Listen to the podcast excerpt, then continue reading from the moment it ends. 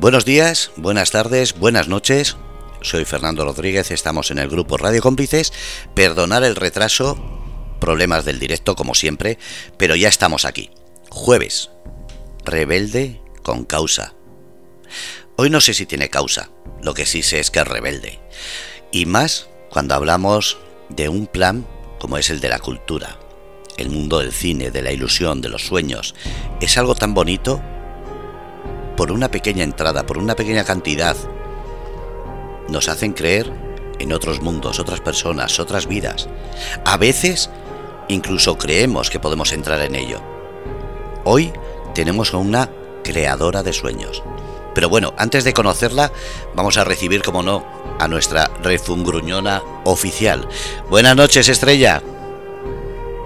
Hoy estoy muy tranquilita, ¿eh? Un día que estoy tranquila y no, no refungruño.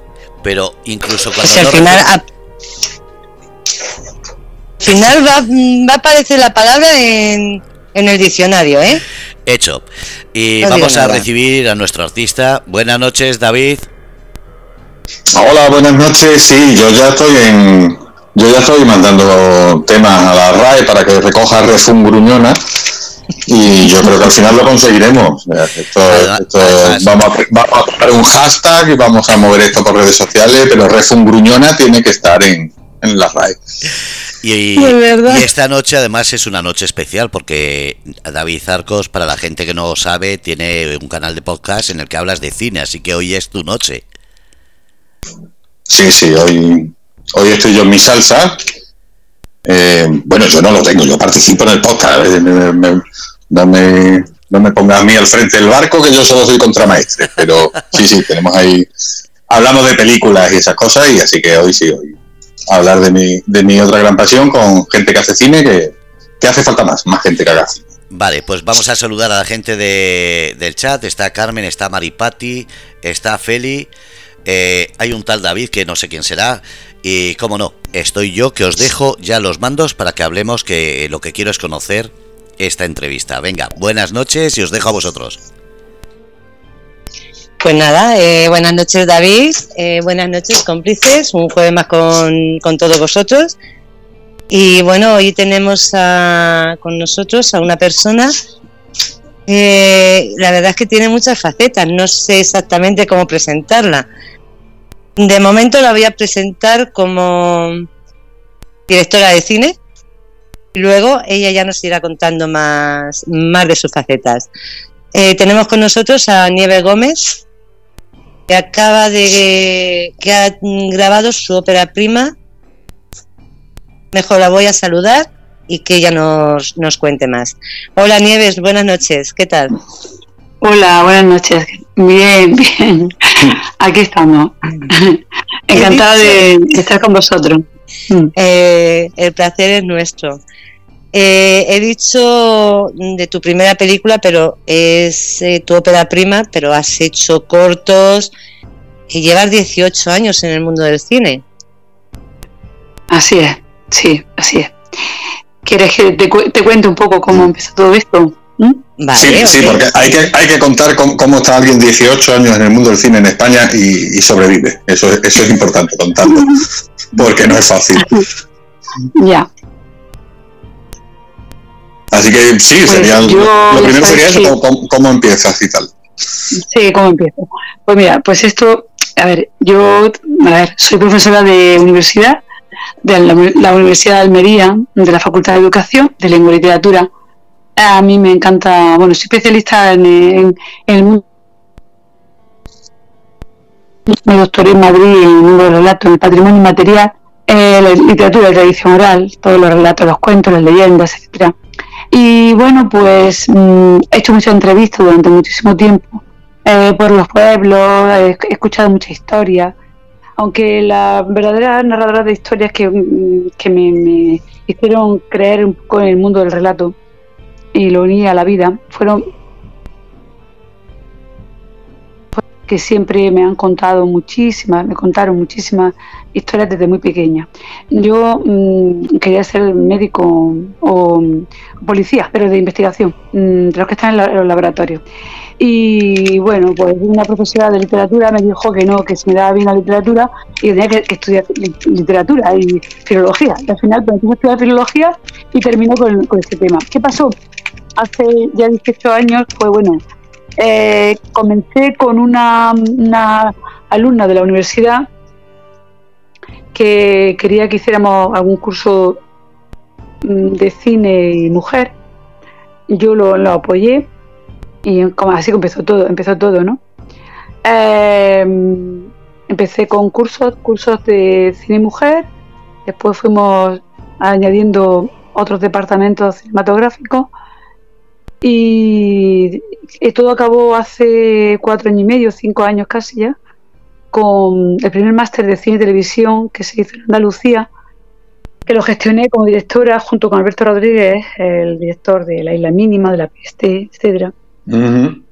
y, también con Mara Arteaga, que estaba entonces de directora de Canal Sur de, Córdoba, aunque ella es de también Manuela Ocón, que jefa de producción, siempre en todas las. Bueno, jefa de producción.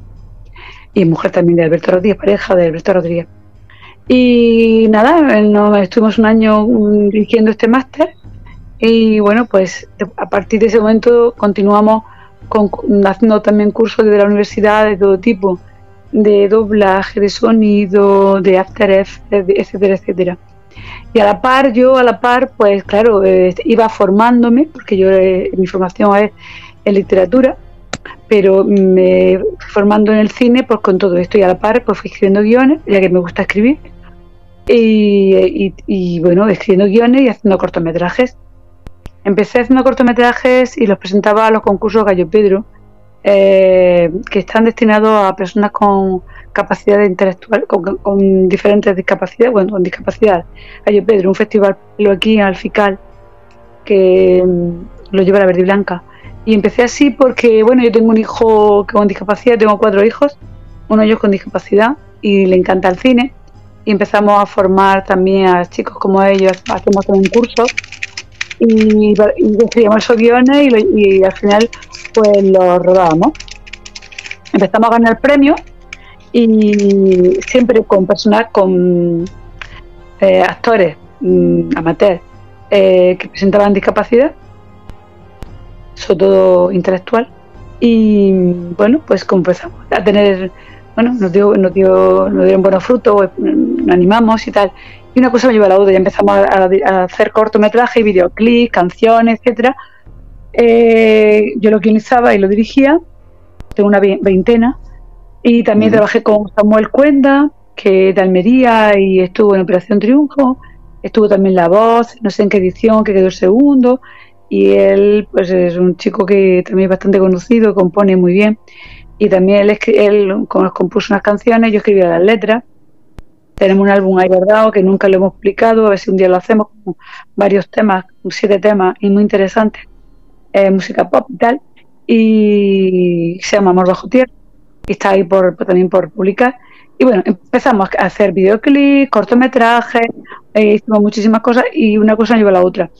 Y luego ya pues, mm, pues eso, pues en contacto con Tomás Aceituno, que es un director de cine, académico, del cine, eh, a través de Amanda Ferrer, que es una chica que ha hecho mucho, que actriz, que ha trabajado mucho conmigo en los cortos, que también es almeriense.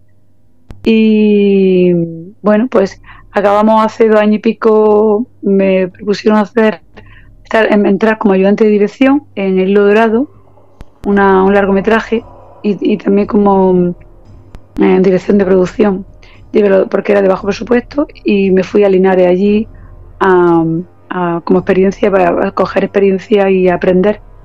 Y ya pasé de los cortos al largo a través de la mano de Tomás Cituno, al cual le agradezco mucho que me llamara como ayudante de dirección y también, pues, claro, entre, eh, creé una productora que se llama Cinema Hawaii Producciones Sociedad Limitada con uno de mis hijos, que él está oficialmente y yo como inversora. Y empezamos a. Bueno, pues eso, colaboramos, invertimos en Logrado como coproducción. Esta película hace una, nada, unos días está nominada a los premios Carmen del cine andaluz. Málaga hemos estado. Eh, nominada, está nominado dos, dos actores y eh, también David Miralles de banda sonora, Cristina Medir y Paco Roma, mejores actores principales y banda sonora. Y la verdad que, bueno, pues eso, mm, a mí me sirvió sobre experiencia, fui aprendiendo y yo tenía en mente algún día rodar una película. Entonces, hace unos meses, bueno, hace un año, un año y pico, empezamos con la preproducción y al final con esto del COVID pues estábamos pendientes de cuándo, cuándo, cuándo y no lo pensamos mucho y empezamos hace, un año justo en Almería empezamos a rodar mmm, Licantropía basada en el mundo de las leyendas, que es lo que a mí me gusta y, y luego pues, pues por una serie de circunstancias acabamos eh, rodando en, en Galicia, en Galicia hemos rodado un pues eso, bastante, bastante secuencia. Y bueno, es mi ópera prima, como largometraje, y nada, pues estamos montándola y con muchas ganas de, de, que, de que, bueno, pues se pueda estrenar, porque creemos que, que va a quedar un buen producto. Y hemos contado con gente muy profesional. Hemos dado el salto ya de, hemos empezado, pues eso, empecé como amateur y yo creo que ya me voy profesionalizando en el cine pero que voy aprendiendo y voy mejorando y voy esforzando con mi equipo de gente y siempre, no es que repita siempre lo mismo, pero sí estamos haciendo un equipito bastante apañado de departamentos que eso, al final creamos familia y bueno, pues eso, no sé, quiero que me hagáis preguntas. Eso... no, no, yo te iba a preguntar algo, pero en realidad ya medio lo has dicho. Yo te iba a preguntar, en todo este largo periplo, porque todo esto que tú has contado, empezar con bueno, la facultad, corto, luego los videoclips, luego ya te vas metiendo en el cine como ayudante, como guionista. En, todo este largo periplo, que si no he leído mal, pues son muchos años, son 18 años, así, ¿tú ya tienes la idea de decir, yo algún día quiero hacer una peli? ¿O es algo que te ha ido surgiendo, digamos, de, de, de oca en oca, tiro porque me toca? O, no? Tú decías yo, sí, sí, yo ahora estoy con esto, con los videoclips. Yo no, confía, yo no confiaba en mí pero yo algún día haré una peli hecha y derecha. No, no, no, nunca me planteé. Lo hacía porque yo, para mí, el cine es cultura. Y a mí, bueno, como soy encima, soy profesora, soy de la Facultad de Educación, eh, me, también escribo bajo seudónimo, yo bajo Mary Nelus escribí una novela corta en el 2016, también he escrito algunos relatos y ahora presento en caligrama en breve Lagon, que ese sí, sí quiero llevar yo al cine. Pero es una película de, mucho, va a ser de mucho presupuesto. Es un mundo, es novela juvenil, también un mundo de, fantasía, de aventura, de leyenda. Para mí me encanta todo el tema de leyenda. Y el cine, el cine más caro. Yo no, yo, yo nunca pensé que iba a hacer un largometraje. Yo, yo era feliz con haciendo cortos, dirigiendo mm, formación de cine y aprendiendo con esa formación, porque claro, eh, a la vez que yo gestionaba toda esa formación desde la universidad, también yo he estado asistiendo y también me he formado, me explico, con profesionales del sector. Y, me he ido, cogiendo seguridad en mí misma, pero yo nunca aspiraba a un largometraje, no. Lo que pasa es que es verdad que cuando ya lleva un tiempo, unos años, es como, como que el cuerpo te pide algo más, ¿no? Y la mente. Y, y, sí, tengo que decir que mi pareja, que bueno, que eh, fue alumno mío, alumno mío, yo, mi, mi, marido fue alumno mío. Eh, mi pareja siempre, yo, yo, creo que fue como Serezade, ¿no? Se enamoró de mí, se enamoró de mí el, año que yo entré en la universidad. Y yo creo que fue, digo que se enamoró de mí porque yo me enamoré de después, porque eh, yo, a mí me encantaba en mis clases de la universidad es que yo, yo contar, contar cuentos tradicionales, hablar de la literatura, eh, del, origen de la literatura, todo esto, y siempre me ha encantado con narrar cuentos, siempre. Y yo me emocionaba en clase. Y yo creo que es una porque era algo que entusiasmaba de mi voz, creo que fue uno de los factores. Y tú nunca te has planteado en ya dar el salto y hacer la, un, tope un largometraje. Digo, que estás preparada ya. Y fue, me, me, me, sopló al oído y dije yo, digo, yo, un largometraje. Digo, yo estoy, soy feliz con los cortos y mm, mm, yo creo que ya debería de dar salto. Pero hoy dije yo, ¿y por qué no? Entonces, un poco, mm, fue así fue. Vamos, se, puede, se, puede, decir que, te lió, él te lió. Sí, sí, sí. Fue, fue, mi pareja. Sí, fue mi pareja el que dijo que él creía que yo ya mm, debería dar el salto, porque él me veía a mí que cada vez hacía, bueno, eh, claro, él me quiere, claro, pues que decía que los cortos cada vez eran más profesionales, que lo hacía muy bien y que él creía que debería dar el salto. Y él, él es maestro, él no es y, me animó y yo me quedé así un poco diciendo yo, un, largo metraje, y dije, sí, sí, creo que debes de hacerlo. Y entonces mm, yo no encontraba nunca el momento. Y pasó una cosa en nuestras vidas mm, muy dramática, que fue al final detonante de que yo hiciera, que haya hecho mi ópera prima. Eh, y que me metiera también como ayudante de dirección con Tomás Aceituno en el Hilo Dorado, hace dos años y medio. Mm fue ya un tema, aquí no se habla de temas personales, pero creo que tengo que decirlo. Fue un accidente de tráfico. Mm. Sí, por desgracia, un accidente de. Sí, de, familiar. Fue un poco... Mm, a mí, yo también quiero deciros que yo estudié teología, el mundo de la leyenda, y también pues de mi manera de ser, yo, mm, yo estudié teología. Y eh, recomiendo, ya no es por el tema de la fe solamente, es, desde el punto de vista literario es muy importante eh, leer también la Biblia. Y yo creo que a mí me, a mí me dieron un golpe y caí, caímos a un abismo, nunca mejor dicho, caímos a, un barranco en Oria, el 13 de julio de hace tres años justo, el día que recuerdo que estando en la ambulancia me oí algo de Julen, de un niñito que cayó a un pozo y murió. No sé si acordáis. Sí, sí, me acuerdo. Sí, sí, sí. Pues yo me acuerdo también. Y también creo que ese día, o día después, murió una chica maravillosa, escritora, Pilar Quirosa de Almería. Ah, también. Entonces, mm, nosotros veníamos de Oria y a las 7 de la tarde y bueno, no voy a contar por qué, pero hubo un fallo y caímos, mm, de mis cuatro hijos, yo iba con dos, mi marido y yo, y caímos a un, al barranco, a un kilómetro de Oria. En la oscuridad de la noche, noche fría, y, caímos, y yo no, no, perdí conocimiento, y yo en milésimas de segundo, de segundo, eh, yo vi que la vida mm, se iba. O sea, yo, yo, yo, yo fue milésima de segundo. Entonces cuando vi que, que bueno, nos quedábamos ahí en el barranco y todo, entonces yo vi que allí solo, porque allí no pasaba nadie, y de pronto vi a lo lejos una luz, una luz eh, de alguien que bajaba desde arriba una luz con un, de un móvil y vi un ángel de la guarda, para mí fue, mi ángel de la guarda fue un señor que pasaba por allí, vio el quitamiento de la carretera y dijo aquí ha pasado algo, se asomó y el hombre con la linterna empezó a buscarnos y fue el que llamó y ya pues nos socorrieron. Y yo tuve un hijo, el mío, mi hijo con Carlos, que él, ha, él trabaja como ha, hecho muchas cositas, tiene incluso un premio como con persona, una persona con capacidad intelectual límite. Ha hecho varias cosas en el cine y le dieron un premio al mejor actor en Guayo Pedro. Mm. Y luego ha trabajado en, varias cositas en Madrid, y en Jaén. Bueno, eh, Carlos fue el que estuvo más grave, el que tiene discapacidad. Se llevaron al helicóptero para nada directamente. Mm, después estuve yo, después mi, mi pareja y mi hija de 12 años, que tiene actualmente.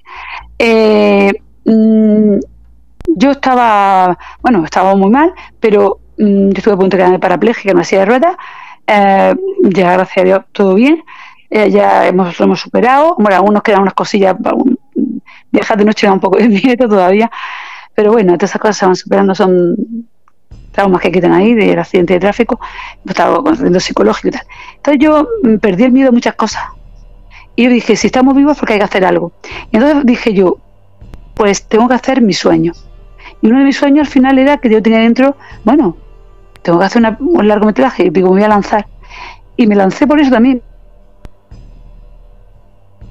Es decir, que como es muy costoso hacer cine, como todos sabéis, porque yo me di cuenta ya poco a poco que no solamente el cine, los cortos pueden ser cultura, porque cuestan poquito dinero, no cuestan mucho, pero ya, un largometraje es que hay que, pensar que, el cine es una industria cultural.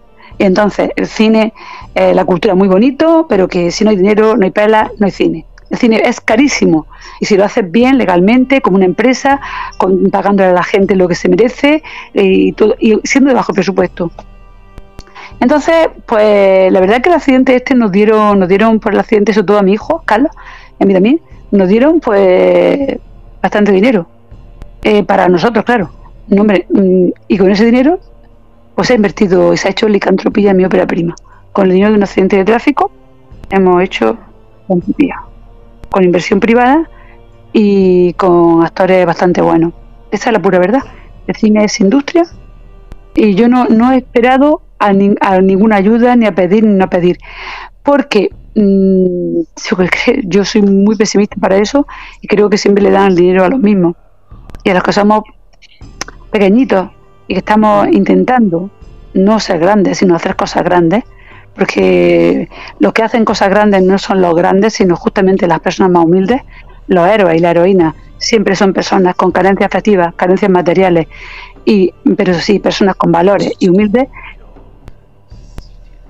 son los que hacen grandes luego las cosas. Mm. Pero tienes que, tienes que lanzarte. Yo me lancé, y yo por eso pues dije, sin miedo, yo me lanzo. Y es verdad que hemos tenido ese apoyo económico para poder hacerlo, pero aún así ha hecho falta más dinero. Y hemos tenido que hacer con gran esfuerzo muchas cosas que no voy a contar porque si no os voy a aburrir, porque ya son temas financieros y económicos. No, interpreto, que no, interpreto entonces que no, tenéis subvención de, de, ningún tipo. No, lo hemos hecho, como dice, lo hemos hecho a, pulso, a pelo, pero pagando todo el mundo, todo legalmente, todo, por supuesto, legal, todo con factura, todo, dando de alta a todo el mundo, todo. Todo lo hemos hecho sin nada, sin ninguna ayuda. Yo el accidente de tráfico, los dineros de, tráfico, mm. o sea, de un accidente que no mm, ha sido para hacer este esto, este primer sueño y yo mm, pues estoy escribiendo para hacer, para hacer mi segundo sueño, pero ahora ya sí voy a pedir ayuda. Porque ahora ya nos van conociendo, van conociendo el equipo, nuestro trabajo, con hilo dorado también están conociendo en muchos sitios, está trayéndonos mm, pues mucha gratificación, nos está dando cosas bonitas y satisfacciones. Y luego, pues con licantropía también espero, espero que lleguemos a porque la película mm, tenemos un gran equipo de actores y gran equipo técnico, que ahora si queréis hablo de ellos, porque sin ellos, pues claro, si no se trabaja en equipo, una sola alma no. Dime. Te iba a decir una cosa, que muchas veces lo que tú has contado de, del accidente, muchas veces eh, Mm, las cosas eh, no lo sabemos. Cuando ocurren las cosas eh, no sabemos el por qué ocurren y, me imagino que en ese momento y con todo lo que habéis pasado, pues eh, piensas el por qué, el por qué a mí o afortunadamente estáis todos bien superándolo y muchas veces las cosas ocurren por algo. Algo. El destino es caprichoso. Y ahora mismo lo que tú has dicho, gracias a ese dinero que, que recibisteis por el accidente mm, te ha dado también la, oportunidad de, y el miedo que has perdido a, muchas cosas, te ha dado la oportunidad de, realizar esta película que, que, en sí era tu sueño, de hacer una película. Sí, eres estrella, ¿no? Estrella. Sí, pues estrella, un nombre muy bonito, ¿no? Que ilumina. Eso es luz y el cine es luz. O sea que muy bien, me encanta hablar contigo porque ya me estás dando buen, buen, buena vibración. Sobre todo, buena, me, estás transmitiendo lo que, lo que necesitamos para la vida, para vivir la luz. Y yo, y esto es la razón. A, yo, a mí, tú lo has dicho, estrella, yo ese miedo, esa inseguridad que tenía en mí mismo, de que yo, yo, eh, cuando, como para mí lo, lo peor es, por supuesto, la muerte. Porque le he visto, le he visto la cara, en los demás me da igual todo es secundario. Todo es secundario. Lo importante es la salud, eh, la vida. Y lo demás, todo, todo se soluciona, todo, todo. Pero entonces, una vez que eh, la vida te da esta oportunidad de continuar, es porque tienes que hacer cosas, tienes que hacer algo. Y tienes que contar historias. Y tienes que hablar de cosas. Y yo, mm, bueno, pues claro, quien me está escuchando va a decir, esta historia está un poco loca. Pues mira, yo te digo que yo rezo todas las noches por los muertos y por los que se han ido, porque mm, vivo con ellos y sé que me ayudan. Y, yo mm, he perdido el miedo. No tengo miedo a hacer cine, no tengo miedo a lanzarme a, hacer cine para contar historias que el cine es como la literatura. Tiene una doble función, que es entretener, pero también es enseñar, guiar, transmitir, para hacernos reflexionar y pensar, ¿no? Pues yo, estos son mis objetivos. Licantropía es, por ejemplo, una película que tú dices tu licantropía, bueno, por un rollo de entretenimiento, de terror, de miedo. Es que no solamente es eso. O sea, es que licantropía mm, tiene otro objetivo paralelo, que no puedo desvelarlo aquí, pero licantropía mm, tiene algo, algo, que, que enseñar. ¿Perdón? Entonces me callo porque yo sí he estado leyendo sobre la película y vamos, en lo que yo he entendido, mm, pero claro, entonces lo mismo hago después de la película y no quiero. Eh, yo sí he sacado una conclusión de todo ello. No, ya no, no lo que es en sí la película. Eh, de qué va la película, porque bueno, eso es como tú dices, una película que puede ser de suspense, de miedo, cada uno, pero tiene un trasfondo tiene un trasfondo que, mm, que si lo ves bien, mm, nos enseña o nos debería de enseñar muchísimo.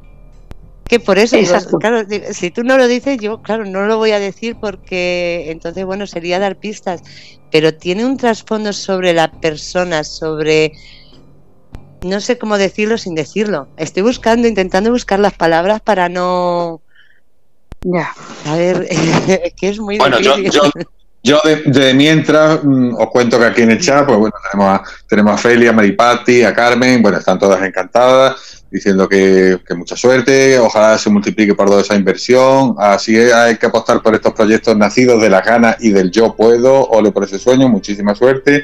He puesto tu página de, he puesto la página de Facebook de, de la película, la página de Facebook de Licantropía, ya la tenéis ahí, podéis pinchar, que hay muchas fotos, mucha info. Eh, y sí, vamos a hablar un poco de la película. Vamos a venderla un poquito, lo que se pueda contar. Es una película ambientada, creo. Dime, dime. Licantropía, licantropía de film, que esa no. ¿Sí, ¿Me escucháis? sí, ahora. Que licantropía, licantropía la película en Facebook. Porque es que también. Eh, antes se llamaba Licantropía de Film. Hay que seguir Licantropía, la película. Sí, sí, esa es.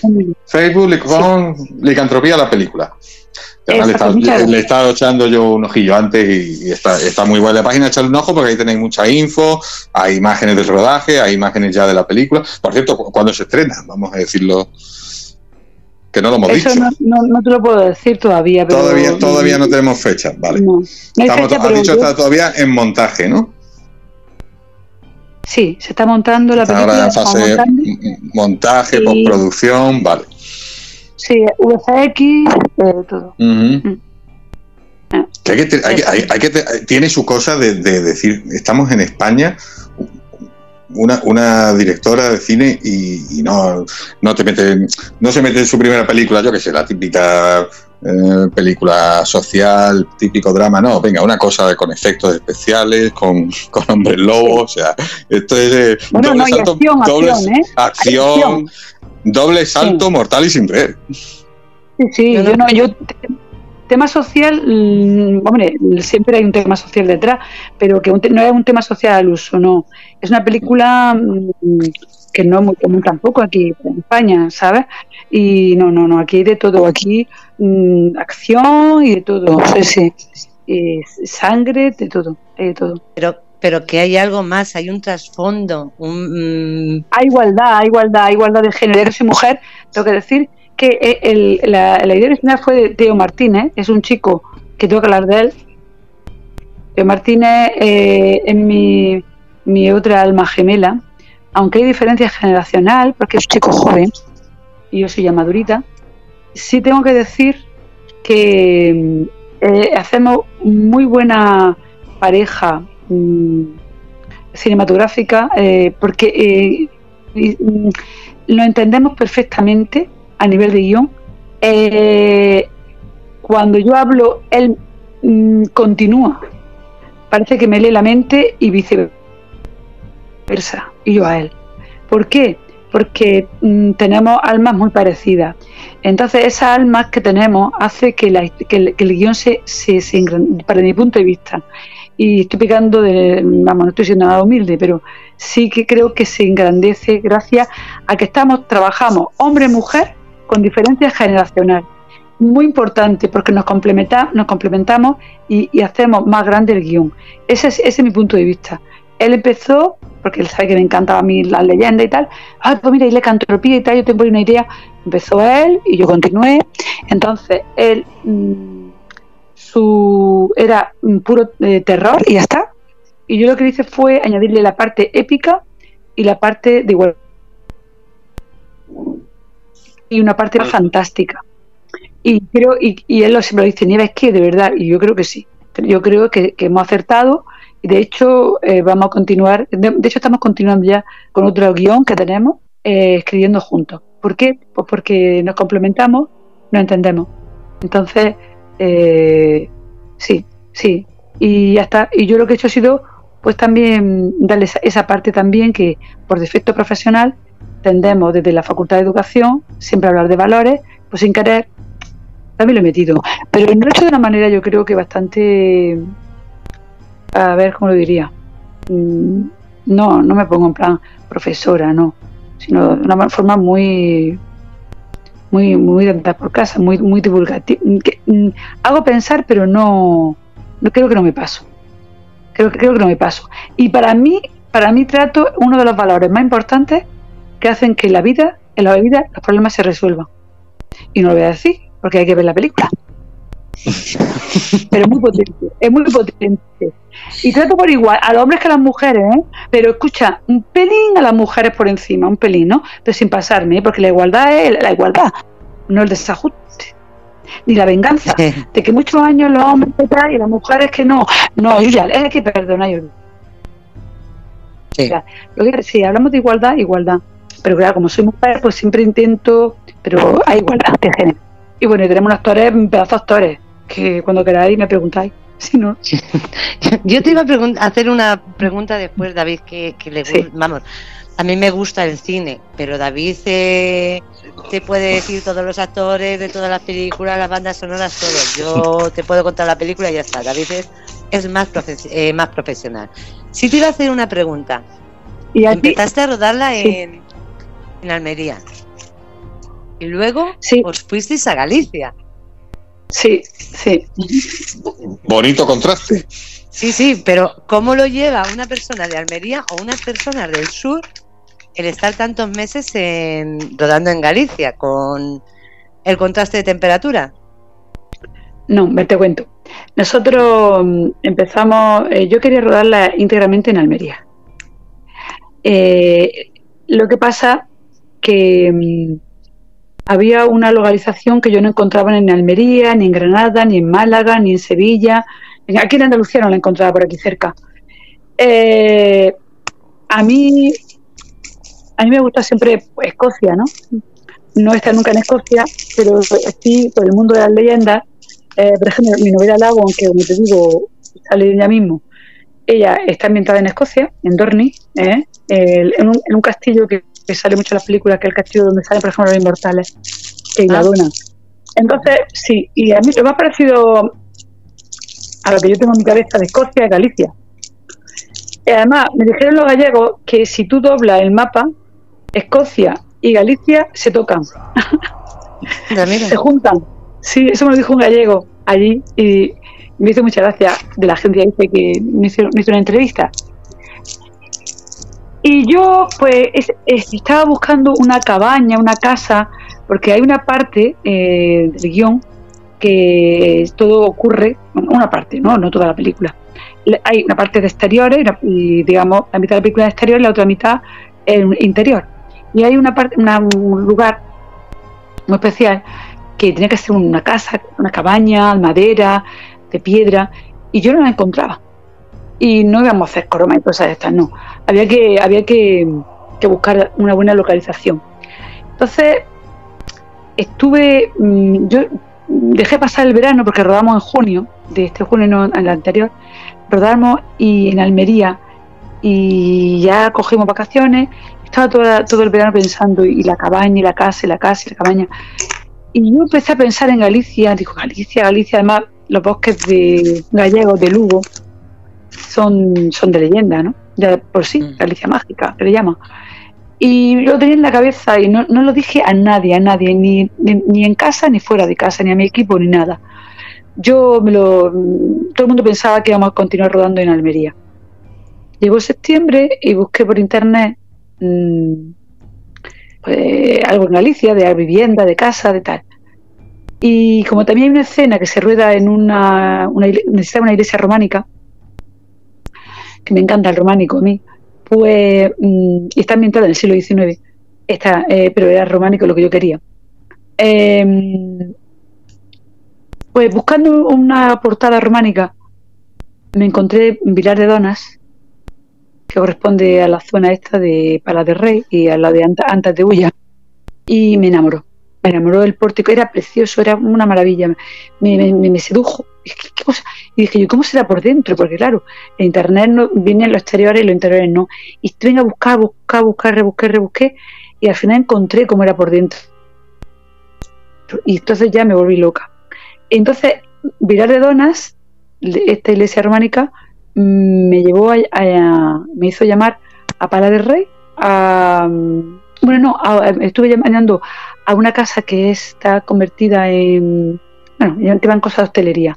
Y, que vaya Mancia Ortega y toda esa gente, sabe, con mucho poderío porque es un sitio muy bonito y tal. Y entonces esa persona eh, mm, habló conmigo y, pues, y, me quería poner en contacto con un, con un chico que se llama Xavi, pero eh, no sé qué pasó, que no tenía cobertura, no lo localicé, entonces llamé al alcalde de Pala del Rey y tampoco me ponían con él. Entonces dije, voy a llamar a, algún técnico, técnica de cultura que tiene que haber. Y era una chica que se llama Divina. Y entonces mm, Divina fue súper amable. No, no, además lo hizo todo rápido. Mm, porque dije, bueno, ahora se me darán larga, esperaremos una semana. No, no, no.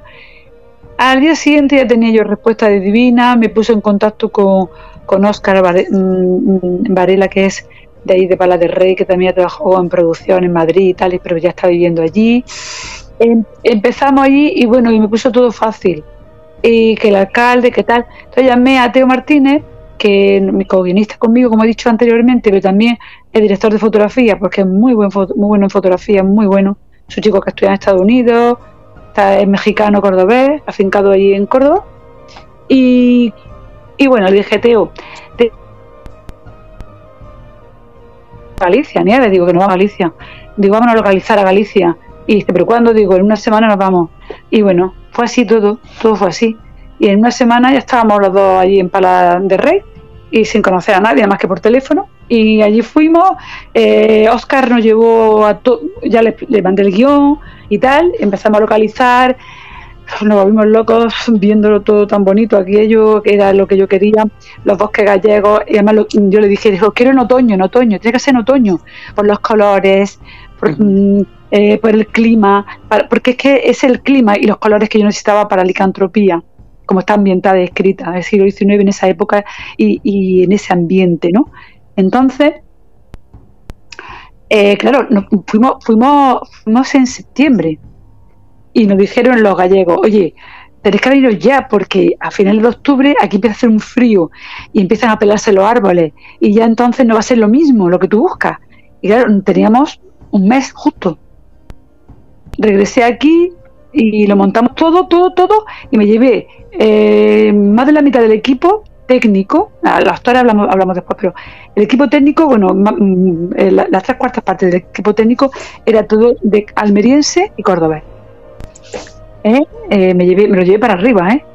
Me lo llevé para arriba, me lo llevé de Málaga, sí, sí, sí, a todos. Porque, ¿sabéis, ¿sabéis por qué? Porque confiaba en ellos, pero aparte de eso, os voy a decir por qué. Porque la vida que tener palabra. Y si yo tenía mi equipo aquí en Almería para rodar la película, y ahora me voy a Galicia, y los gallegos me dijeron, mm, oye, Nieves, si, ellos que saben, ¿no? Pues yo decía, oye, aquí tenemos de todo, claro, ellos tenían todo. Si aquí montamos equipo y ya está, me saldría más barato haberme, haber, haber cogido equipo técnico íntegro gallego, porque no tengo que pagar ni, alojamiento, ni viaje, ni nada. O sea, me había ahorrado un, mucho dinero. Y si alguno me está escuchando de mi equipo técnico, quiero también que lo, que lo sepa, ya lo saben ellos. Entonces, en la vida hay que tener palabras. Y si yo tengo mi equipo técnico, en el cual confío, pero aparte de eso, ya le di mi palabra de que, de que, de que seguíamos juntos y que íbamos a rodar, yo mi palabra, aunque yo sea la perjudicada. Y eh, no, es por nada, pero es que, es que eso fue lo que hice. Y no, es que arrepentida de haberlo hecho, porque es que eso hace que me ayude más tranquila y que iba feliz. En la vida hay que ser coherente y hay que, en la palabra hay que cumplirla siempre. No podemos mm, no podemos engañar a nadie. Entonces, mm, ni faltarle respeto a la gente. Entonces, yo cogí y dije, nos vamos todos para Galicia, pero Nieves, pero mira, incluso alguno, alguno me dijo, Nieves, si tú crees que no presente de mí porque te va a costar más caro, digo, no, os venís conmigo para Galicia. Ahí bajo presupuesto, ya sabéis, pero sí, pero venís todos para Galicia. Y me, he llevado a, la gente de Almería para Galicia, a todo el que pude y quise, o yo consideré que podía confiar en esas personas, además, y nos fuimos para Galicia, el equipo almeriense, los cordobeses también fueron de Córdoba para arriba, y luego también tiré de, también, de un pequeño también equipo, también a nivel de producción y tal, y el, el script y tal, son gallegos. O sea que hicimos equipo Almería, Córdoba y Galicia. Muy bien, porque nos conocimos, nos enriquecimos y ya te digo, mm, yo aquí en mi casa, 48 horas antes de irme, en casa, dije a mi pareja y a mi familia, dije, en 48 horas me voy a Galicia, pero ¿qué dice? Dice que me voy. Eh, la universidad también pedí unos permisos porque como mm, para temas de FIC, y bueno, todo eso lo arreglé y ya está. Y me dieron unos permisos especiales. Yo también mi docencia la tenía cubierta y todas esas cosas porque también yo coordino el área y tengo también eh, práctico y tengo otras cosas que no tengo que estar ahí presente, presencial. Yo he atendido a mi mm. gente y no le he faltado. Y entonces me fui. Me fui a Galicia y con toda la gente y ya con el COVID, con todo y con todo el protocolo COVID, con toda la historia del COVID. Ah, eh, más el catering, el, porque es muy importante que la gente mm, tenga alojamiento y que coman bien. En Galicia se mm. come de maravilla. Pero mm, en Para del Rey yo no, el catering no lo tenía tan claro. Y me llevé, me he llevado el catering de Almería. Se fueron con un camión y sean los cuatro J, voy a darle publicidad, los cuatro J de Almería, los que, encantadores, ¿eh? Me coge, que ellos han estado ya en producción aquí en Almería, eh, han hecho, han servido el catering a, productoras potentes y todo esto aquí en Almería en rodaje. Me hicieron un precio bastante bueno, es decirlo también, pero vamos, mm, vinieron cuatro personas de las cuatro J con un camión, con todo, se fueron allí y hemos comido maravillosamente bien. Ha sido, vamos, hemos estado súper bien servidos a toda hora en el bosque, en el bosque, donde fuera, donde, vamos, se han portado de maravilla apoyándonos en todo y han creado familia, porque no han, no han tratado como, como si fuésemos familia, ¿sabes? Y no han cuidado, no han mimado. Sí, tengo que dar las gracias al catering, mucho, mucho, mucho, muchas gracias, porque a todos, ¿no? Pero ya te digo que el catering ha hecho que todos nos sintiéramos como si estuviésemos en casa. Y eso es muy importante también para rodar y todo, porque además nos pusimos todos malísimos. Los del sur, todos preguntantes. La climatología es, claro, es que allí, allí es otoño, pero no es el otoño de Almería. Claro. Entonces, todos malos, ¿eh? Todos. Todos con los mismos síntomas. Con tos, con afonía, con. Vamos, todos. que Yo ya llegó un momento en que que hacer las pruebas COVID porque pensábamos, yo también me tuve que ir un día allí, allí al hospital de allí de de Pala del Rey, bueno, un hospital o bueno, sí, como una, sí, la, la, ¿cómo le llaman? El centro de que allí. Centro médico. Centro de salud, sí, centro médico. Sí. Es muy bonito, además que está medio del bosque, porque hay todo de bosque. Y, y llegué, llegué allí, me acuerdo, una mañana muy temprano con dos mm, eh, señoras magníficas, todos con el EPI puesto, porque decía que va a tener COVID. Y yo estaba pensando, bueno, si tenemos COVID, como, pues ya está, pues ya está, se paraliza. Y decían todos, ves cómo se paralice, has tirado el dinero, digo, ¿y qué da? A mí me da igual, que sea lo que Dios quiera, porque a mí me da igual si, que coge, si cogemos el COVID pero no nos morimos, a mí me da igual. y entonces, un poco de... ¿Qué ocurrió? Pues eso, que no, no teníamos COVID, creo que estábamos resfriados del frío que hacía ahí. Y la, pues, comprando todo el rato medicina y todo eso y tal, y todo con afonía. muertos de frío, hemos sido muy valientes todos, porque yo, yo, llevaba dos camisetas de estas térmicas, dos pares de pantalones.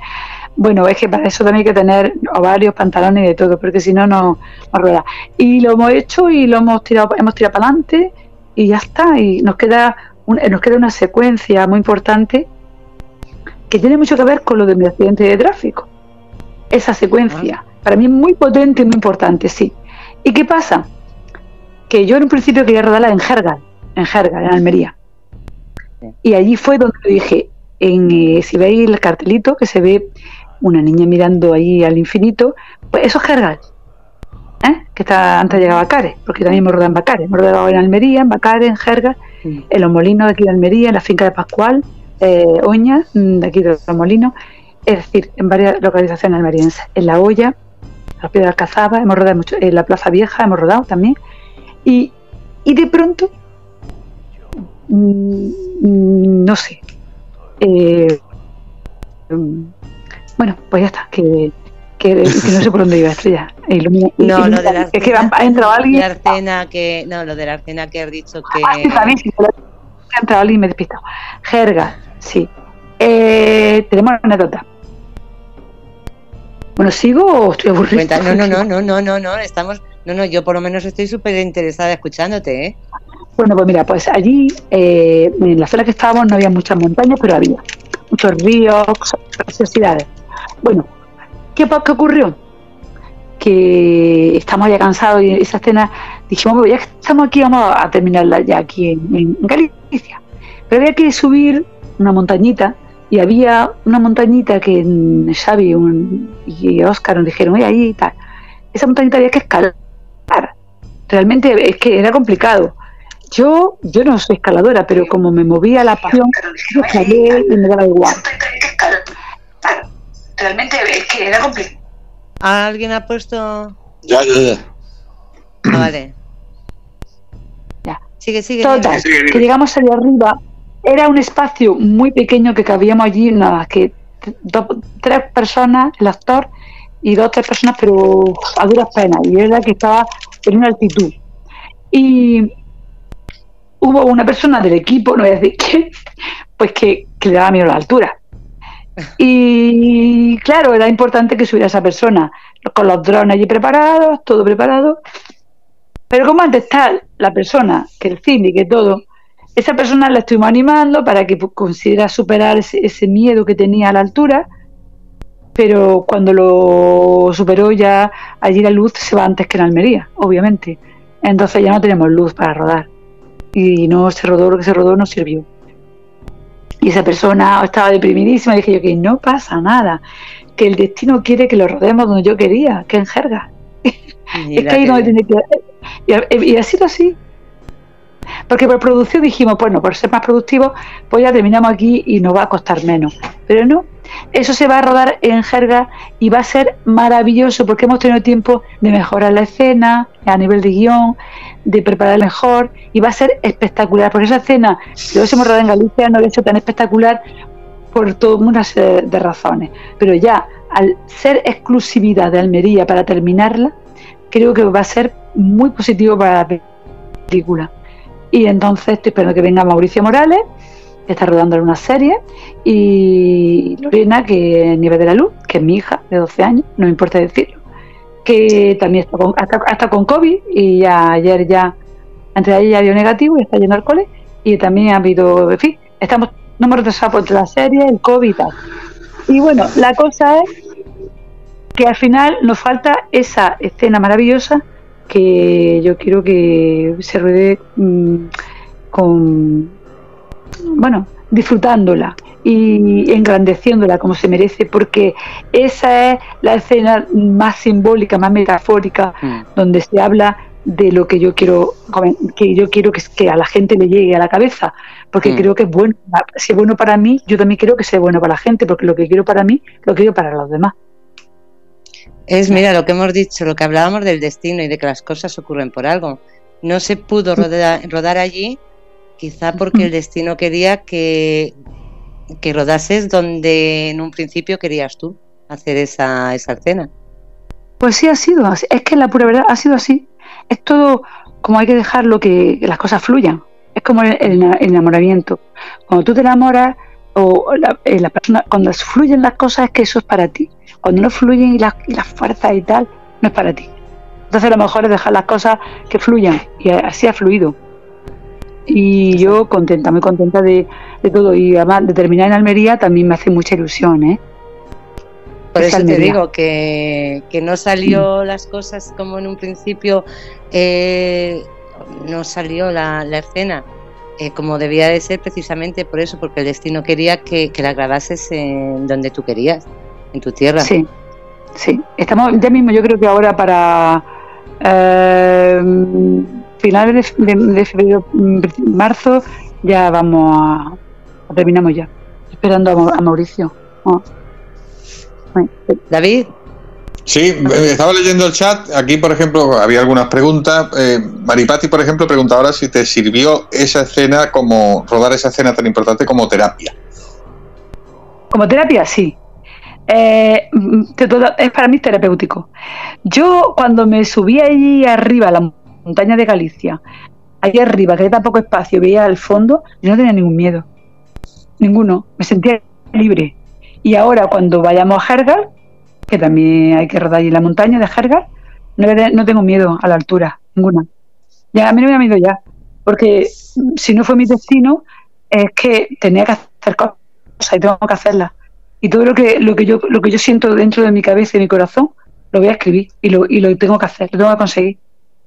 Ahora estoy con el, como te digo, con un guion en la cabeza y voy a hacerlo de, una, de otra novela de la montaña, de la Tiñosa, una leyenda de, de Priego de Córdoba, porque mi marido es de allí y yo allí recogí muchas leyendas. Pero creo que no, que voy a hacerlo. La próxima mm, va a ser sobre la valentía, pero va a ser también una leyenda de acción y amor pero ambientada en la Edad Media. Ahora me voy a la Edad Media. Que dice mi hijo, mamá, en la Edad Media no creo que le guste mucho a la gente. Digo, a mí me encanta y lo voy a hacer. Porque voy a contar una historia que puede ser también actual, pero va a ser medieval. Y ya tengo ya reuniones y cosas para... Y, pero claro, son cosas que, que tienen que salir, pero esto es sí ya con ayuda, con ayuda. ¿eh? Esto hay que pedir ayuda a inversores. Además, hay una cosa que no saben los inversores, si alguno me está oyendo, invertir empresa te degraba un montón a Hacienda. Y eso, además es verdad, ¿eh? O sea, que es que, no, no, es que eso cambia esas leyes. Pasa que la gente tiene miedo pensando, esto no, esto no me van a dar nada. Pues no es verdad. Hacienda se porta bien allá con esos temas. Han cambiado la normativa, la, ley de mecenazgo y toda esa historia. Que si alguien está escuchando, yo a mi abogado lo pongo a su disposición para que se lo cuente. Claro, es que la verdad, pero ya, ya te digo que, que sí, que yo voy a por todas y, y era brave, valiente, hay que rodarla. Bueno, valiente o mujer valiente, no sé, o, y hombre. Yo, trabajo la igualdad, pero trabajo de verdad. Yo no, no me pongo feminista. Eh, mm. Eso te iba a decir, que la igualdad, vamos, lo que digo yo siempre, la igualdad es igualdad, nadie por encima de nadie. No, y de cultura, porque en nuestra película eh, tenemos multicultural, porque tenemos, mira, tenemos mm, dominicanos, mm, eh, esto, mexicanos, españoles, mmm, eh, ¿dónde más? Cubanos, tenemos también un cubano de Almería, Ray, que luego los cuento, cuento todo, o sea, tenemos una mezcolanza tremenda y por eso es enriquecedora al máximo. Hemos respetado también un poco la multiculturalidad, la multiculturalidad a nivel lingüístico. Porque yo a nivel lingüístico le he dicho a mis actores y mis actrices, vamos a intentar suavizar un poco, pero sí que el, vuestro matiz lingüístico quiero que esté presente. Porque como estamos respetando de dónde venís, en el personaje incluso, porque así es más natural todavía. Eso, Entonces, eso preguntar. No, no hay doblaje, o sea, las voces son las de los mismos actores. Sí, no hay doblaje. Si doblamos alguna cosita, eh, será porque ha habido algún problemilla de sonidos por ruidos externos que ha habido, alguna cosita, pero muy poco, porque tenemos de sonido a Gonzalo Ramos, que es muy bueno en sonido, ¿no? es un ingeniero de sonido, mm, como yo le digo, es un neurótico del sonido. Es, neurótico, trabajar con él es duro porque es neurótico, pero bueno, luego hace grandes trabajos y eso es lo importante. Me estaban preguntando, estaba preguntando Feli en el chat de, sobre los actores. Bueno, algunos de ellos son Will Shepard, Andrea del Río, Mauricio Morales, Amanda Ferrer.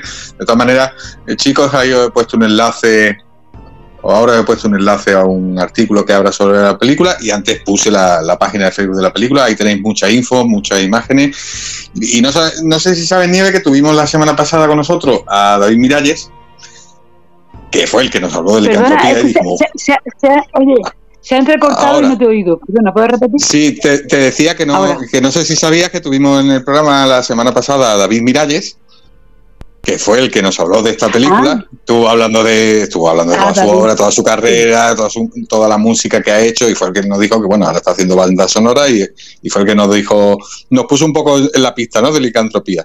Y nada, que es un músico fantástico, ah. ahí, lo has bordado porque... Bueno, ahí mira, no, pero tenemos historia, pero esa historia no la puedo contar mucho. Mm. Son de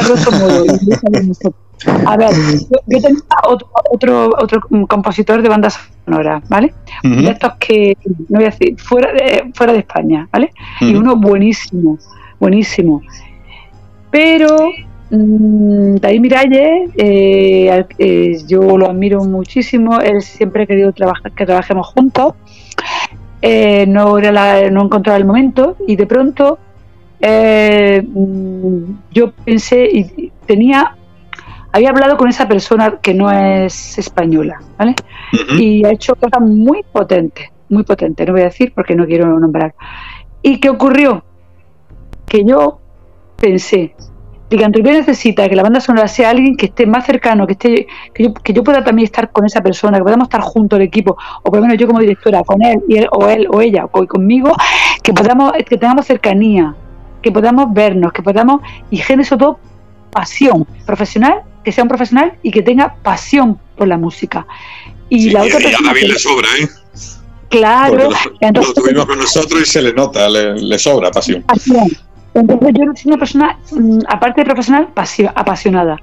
Entonces cuando se lo dije, digo, oye, mira, mm, vamos, vamos, loco de contenido yo y además es que lo sé, porque mm, es que es pasión y yo sé que va a hacer una gran, bueno, ya ha hecho un poquito de, ya tiene un poquito de banda sonora, ha hecho un reel que subimos a Instagram, eh, ya estamos con teaser que estamos montando también con, que está también ahora terminando el de Uno Bernacer y tal, eh, que las partituras, porque Nocal, eh, Ocal va a, tocar sus partituras el día 6 de marzo y en el auditorio. Y, y, cuando termine está con nosotros ya y bueno, yo sé que él mm, va a hacer una gran banda sonora porque va a poner no solamente su profesión, repito, sino también su alma. Y eso es muy importante, poner el alma en lo que hace. Si no, no solamente el dinero lo que te mueve, tiene que haber dinero, tiene que haber alma. Porque si no, yo me rodeo de gente así. El que no tiene alma, yo tengo que excluirlo. Porque mm, tiene que haber profesionalidad, por supuesto, porque si no, tampoco, solamente por afición no se saca una cosa adelante. Y a nivel actoral también, nuestros actores que son muy profesionales han puesto todo su corazón, toda su alma y tenemos, yo, yo qué voy a decir, pero una interpretación es maravillosa. Eh, tenemos, protagonistas son corales, que se llaman, tenemos eh, a Will que además es negro, y lo dice Nieve, es que soy negro y me encanta porque aquí en España yo creo que no se ha hecho ningún largometraje donde el protagonista sea negro. Es la primera película a hacer con un protagonista negro. Y yo le digo de broma, bueno, y encima dirigido por una mujer ópera prima y rubia de bote, ya empezar, él se ríe, se ríe mucho conmigo. Se ríe mucho conmigo. Y Wisefar espectacular, y luego está eh, Andrea del Río, que es, una, es un amor, y una, que ya está, bueno, Wisefar sabéis que son mi, nuestros protagonistas, eh, todos han trabajado, todos han trabajado en Mar de Plástico, en la serie de Netflix, Mar de Plástico, aquí en Almería, cuando pues son ellos, son ellos los que los eh, protagonistas de licantropía, ¿eh? los demás de plástico. Entonces, Luis Sefard, eh, Andrea del Río, que también ha estado trabajando en Servir Proteger durante muchísimas temporadas, una de las policías protagonistas que ya, murió ¿no? en la serie. Eh, del Río es un amor y ha hecho un papelón también. Eh, Mauricio Morales, increíble, increíble también. Eh, Mauricio Morales era el hermano de Mario Casa en la película de Paco Cabeza, eh, Adiós. También ahí sale Mauricio Morales. Increíble, también ha hecho un papelón impresionante, ha puesto su alma, no ha tenido, vamos, se ha metido para adelantar en el agua bajo cero, ha hecho de todo, o sea, impresionante, Mauricio Morales. Eh, Pedro Fonten, que es chileno también, que trabajó en Inés de la Alma Mía con Eduardo Noriega, también ha hecho un papel muy, muy, muy, muy, muy bien, muy bien, muy bien. Eh, pues chapo Pedro Fonten, que digo, ahí está en Chile. Luego almeriense, también se Amanda Ferrer, Mani Almagro de Jerez de la Frontera, que no se me olviden porque Lorena que Nieva de la Luz, Ray, Ray que de Almería es cubano almeriense, que papelón también Ray. Y luego también hay gente que, eh, que se ha estrenado en en papelitos parte y reparto, como Pascual Oña también, que nunca había trabajado también, ha trabajado con nosotros, a Miss Spain 2019, María del Mar Aguilera, cordobesa, guapísima, pero no es que sea guapísima solo, es que tiene un alma increíble esa niña. Y luego se ha estrenado en, mi ópera prima como una de las tres principales, ha hecho un papelón también increíble. Luego Lucía Moreno, que es la directora de una radio también. Radio Ciudad de Roquetas de Mar, ella también ha hecho un papel impresionante porque ella trabaja en teatro y me la llevé también conmigo a Galicia. También. Eh, es que claro, no quiero dejarme mucha gente a nivel actoral, porque como me deja la gente luego se van a enfadar conmigo. Pero a ver quién más. Esto es como cuando ganas el Goya te tienes que acordar de todo el mundo. Sí, sí. Claro, es que si no que, bueno, y todos los gallegos, Alba, bueno, Oscar también que ha trabajado con pequeña parte, eh, Alba, Carmen, todos también son actores gallegos que también, bueno, pues han hecho sus cositas muy interesantes, también muy, muy lindas, muy bien. Yo he aprendido un montón de los actores. Ah, bueno, Charles Davis, bueno, mi Charles, como digo yo, que es hermano, bueno, hermano del alma, ¿no? De Will Sefar, que hace una coreografía de acción maravillosa y ahí se hace como un actor potentísimo, Charles David, con un gran corazón y una interpretación también magnífica, también el negro y también siempre está negro. Gracias por meternos aquí a los negros, que es que ya, ya es hora. Digo, pero si que vamos, no es porque seáis negros, que lo hacéis muy bien, pero bueno, que encima son ellos, fomentan que, que, que, hay que, que se acuerden de ellos. Y eh, no sé si me dejo a alguien más. Bueno, pues me el más, pues ya que me tiren luego un tirón de oreja y está. yo yo iba, iba a decir una cosa, digo, eh, David acaba de decir lo de los Goyas, no sé si lo que hemos dicho de si puede ser una premonición de que quizás te veamos recogiendo un Goya. Ah, mira, yo, que sea lo que Dios quiera, estrella. Yo si tú, como lo estás diciendo y eres estrella, pues mejor, pues mira, nunca se sabe. Yo, lo, ha dicho así, ha dicho como cuando en la entrega de los Goyas que siempre se olvida alguien. Y digo, mm, muchas veces se dicen las cosas y oye, y luego ocurren. Pues lo que, lo que tenga que ser. Yo si estamos, si estamos nominados, pues ya está. Yo me acuerdo de Radio Cómplice y os llamo los primeros. bueno, y nosotros encantados. Nosotros los, los primeros. Y, también tenemos, bueno, a Ignacio Mañez, que darle las gracias porque es nuestro jefe de comunicación, que, bueno, pues, está ayudándonos muchísimo en todo, desde que entró en el equipo. Estaba encantado. Y luego Blagear, la productora de Córdoba, también Alex Jurado, también a, también a Nico de aquí, Nico Galvez, de, que también ha sido operador de cámara, del equipo de fotografía. Tenemos muchísima gente, tenemos gente de Almería, gente de Córdoba, como digo, Nico, está Alex, eh, mm, bueno, el Teo también ya lo he dicho, eh, Gonzalo Ramos de, sonido. Mm, eh, bueno, aquí en producción, como te he dicho, Oscar Varela y, la gente de Alice, que es todo producción ha habido más bien gallego. Bueno, Carmen Mateu, Carmen Mateu es nuestra directora de vestuario que ha hecho un trabajazo impresionante porque el vestuario de licantropía es del siglo XIX y está todo documentado con un Arturo también, nuestro Arturo también que es gallego, que es historiador, que es un chico joven que nos ayuda también muchísimo. Pero Karen Mateu ha hecho con muy poco presupuesto, ha hecho maravilla, maravilla. Es una señora de aquí de Almería que ella es enfermera, pero dejó la enfermería para dedicarse al diseño de moda y está, hace, ya te digo, maravillosa. Karen Mateu se merece que le den un Goya, ya te lo digo yo, tío, de vestuario, porque ha hecho maravilla. Luego nuestro equipo de maquillaje, de efectos especiales de maquillaje, Eva, que son de Madrid, también llega gente de Madrid, mm, Eva y, y, y su colega, también geniales, las chicas maravillosas también, siempre, ¿sabes? Nunca se han quejado de nada, apoyando siempre. Luego nuestro claquetista también aquí de Almería, Michael. Luego Chelo Maños también producción de Almería. Ah, también de Córdoba Álvaro, también producción. Es que hemos tenido muchísima gente y todo, gente, hemos hecho un gran equipo y una gran familia. Y Antonio Bretones, tengo que nombrarlo, que es, está ahora mismo trabajando, haciendo UFX, porque esta película necesita VFX, efectos especiales visuales. Lo está haciendo Antonio Bretones, que aquí en Almería es un crack. Él vive aquí, pues, bueno, por temas familiares, pero este hombre ha trabajado en Apache Film en muchísimos sitios y es un, bueno, también hace cosas maravillosas y está trabajando con nosotros como almeriense y adaptándose al presupuesto, a todo y, poniendo pasión también a, la licantropía. Entonces, ya te digo, tenemos. Bueno, ¿qué voy a decir? Un agradecimiento a todos, a todos.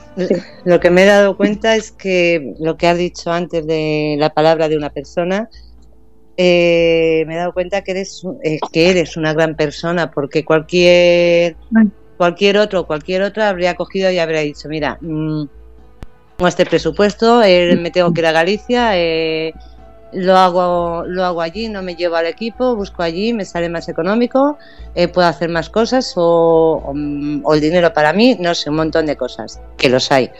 Entonces, para mí, todo lo que has estado diciendo, el nombrando, que la verdad es que mm, la sensación que da es de que sois una familia, y lo que has hecho, la verdad es que para mí, eh, como persona, me hace ver que eres, eh, que tienes unos valores muy importantes en esta vida, que, mm, que para ti el, hacer las cosas bien y el estar tú tranquila, el estar a gusto y el, y el estar feliz están por encima de, del dinero y de todo lo demás.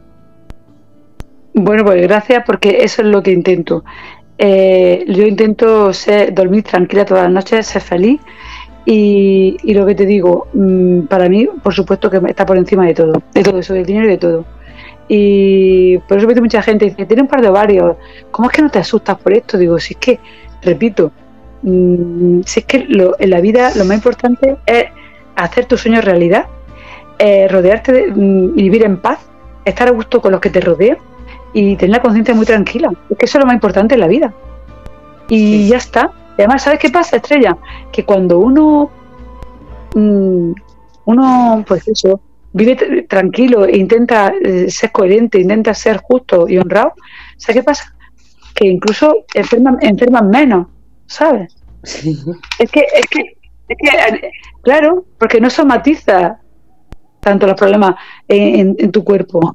Hay que tener, hay que intentar ir, por como digo yo, pues, pues, ser una persona normal y, pensar siempre en uno mismo, pero también en los demás. Y no quieras para los demás lo que no quieras para ti. Y eso hace que, que, estés más a gusto, que estés más feliz. que Sí, sí, eso, eso es muy importante. La persona por encima del poder, del dinero, de la fama y de todo. Por encima debemos de intentar eh, yo me puedo equivocar muchas veces también, porque, porque todos tenemos ego y a veces nos dejamos llevar por ello, pero la persona tiene que estar por encima de todo lo demás. Bueno, tengo también que hablar de mi ayudante de dirección, que son Juan Ferre y también eh, Carlos Aguilera, que es elegido, que es un cielo de persona. Y está también muy bien acompañada con mi ayudante de dirección también, tengo que decirlo, que no lo he nombrado. Y hablando de buenas personas, por eso digo que es que mm, me ha venido la ternura de Carlos. Carlos era es un chico joven también, pero que es que mm, a nivel humano a mí me ha transmitido una ternura y me ha dado una paz en los momentos difíciles increíble, ¿no? Increíble. O sea, no está pagado eso con nada.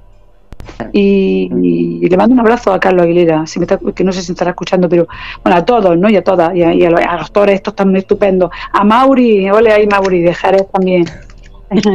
el Mauri, el Mauri que es increíble, que me encanta. Y pero al Will Cefal, que es un señor y un ser, un ser de luz, y a la Andrea, que es un corazón, Andrea del Río, también le mando un besito enorme y a todos, y a todos, y a, Pedro Fonte, y a Amanda, a todos, es que lo he a, repetir y es que no me canso de repetir, a Mani también, que también, en fin.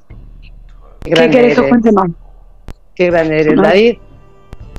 Sí, ¿no? Eh, yo has dicho antes que bueno que hay que afrontar este tipo de, de, proyectos vitales sin miedo y iba a decir yo sí con tanto miedo que la siguiente ya ha adelantado que que, vamos, que se tira al barro otra vez, que da media, aventura, fantasía.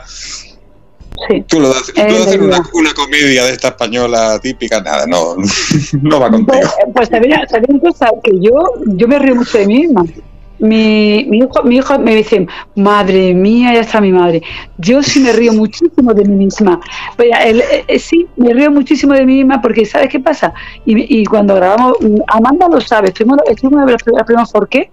Hace, antes de la pandemia, antes estuvimos en una, en los premios, porque luego estuvimos en los premios porque con. Ah, también me he olvidado a gente de Almería, Lázaro Segura, que también ha hecho su papelito, de Málaga a Esther, a Esther Narváez, también una chica estupenda malagueña. O sea, es que me he olvidado también a toda la gente que, que, también me traigo de Málaga y de Almería también, que no, que no lo he nombrado. Y a toda la figuración de Almería, que hay un montón de figuración de Almería, que han hecho cosas también estupendas y maravillosas. Los, eh, ¿sabes? Muchísima eh, gente de Almería, que no, no puedo nombrarla porque, porque mm, son muchos.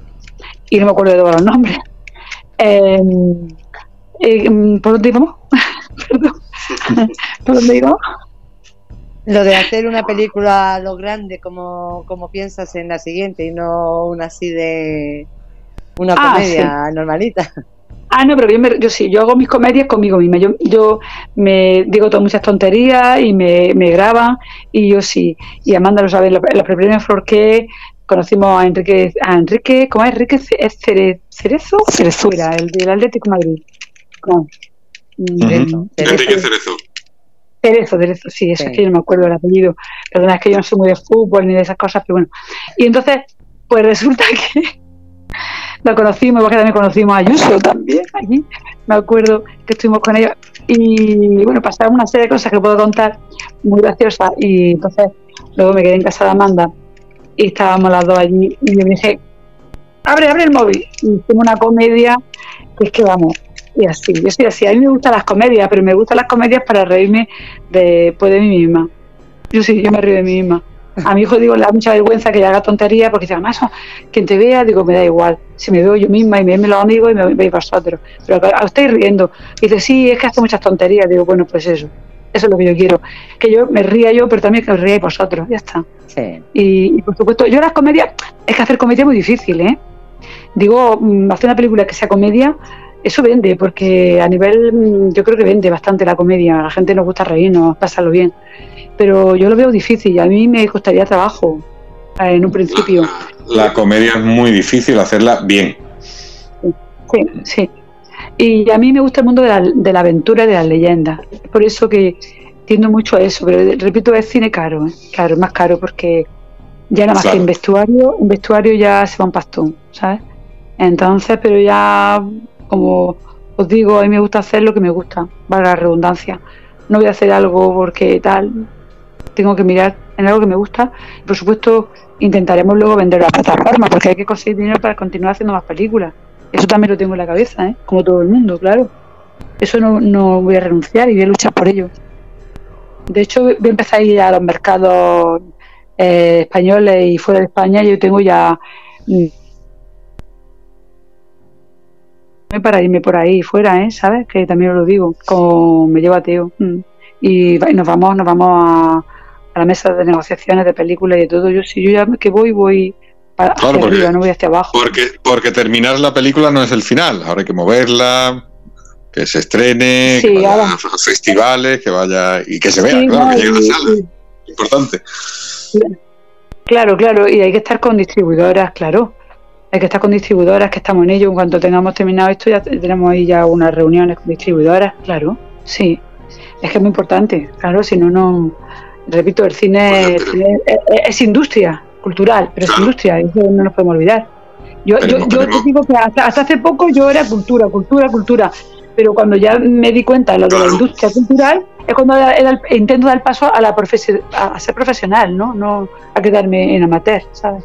Eso es el tema al final. Claro, como decía Hitchcock, hay una, hay una sala llena de butacas que hay que llenar. Exactamente, exactamente. Sí, sí, yo estamos ya habla con muchísimas. Yo también pertenezco a las asociaciones ACIMA de mujeres cineastas. También pertenezco a, Ancine también, que es de productora andaluza. Eh, también estoy metida allí y también pues tengo mi, mi gente también que nos apoyamos y esas cosas. Mm. Y, festivales y tal, Nieves, porque por temática la, veo en Sitges, podría Festival de Málaga. en, Sitges, eh, debería ir de cabeza la película. Claro, eh, ahí, tiene que ir, vaya.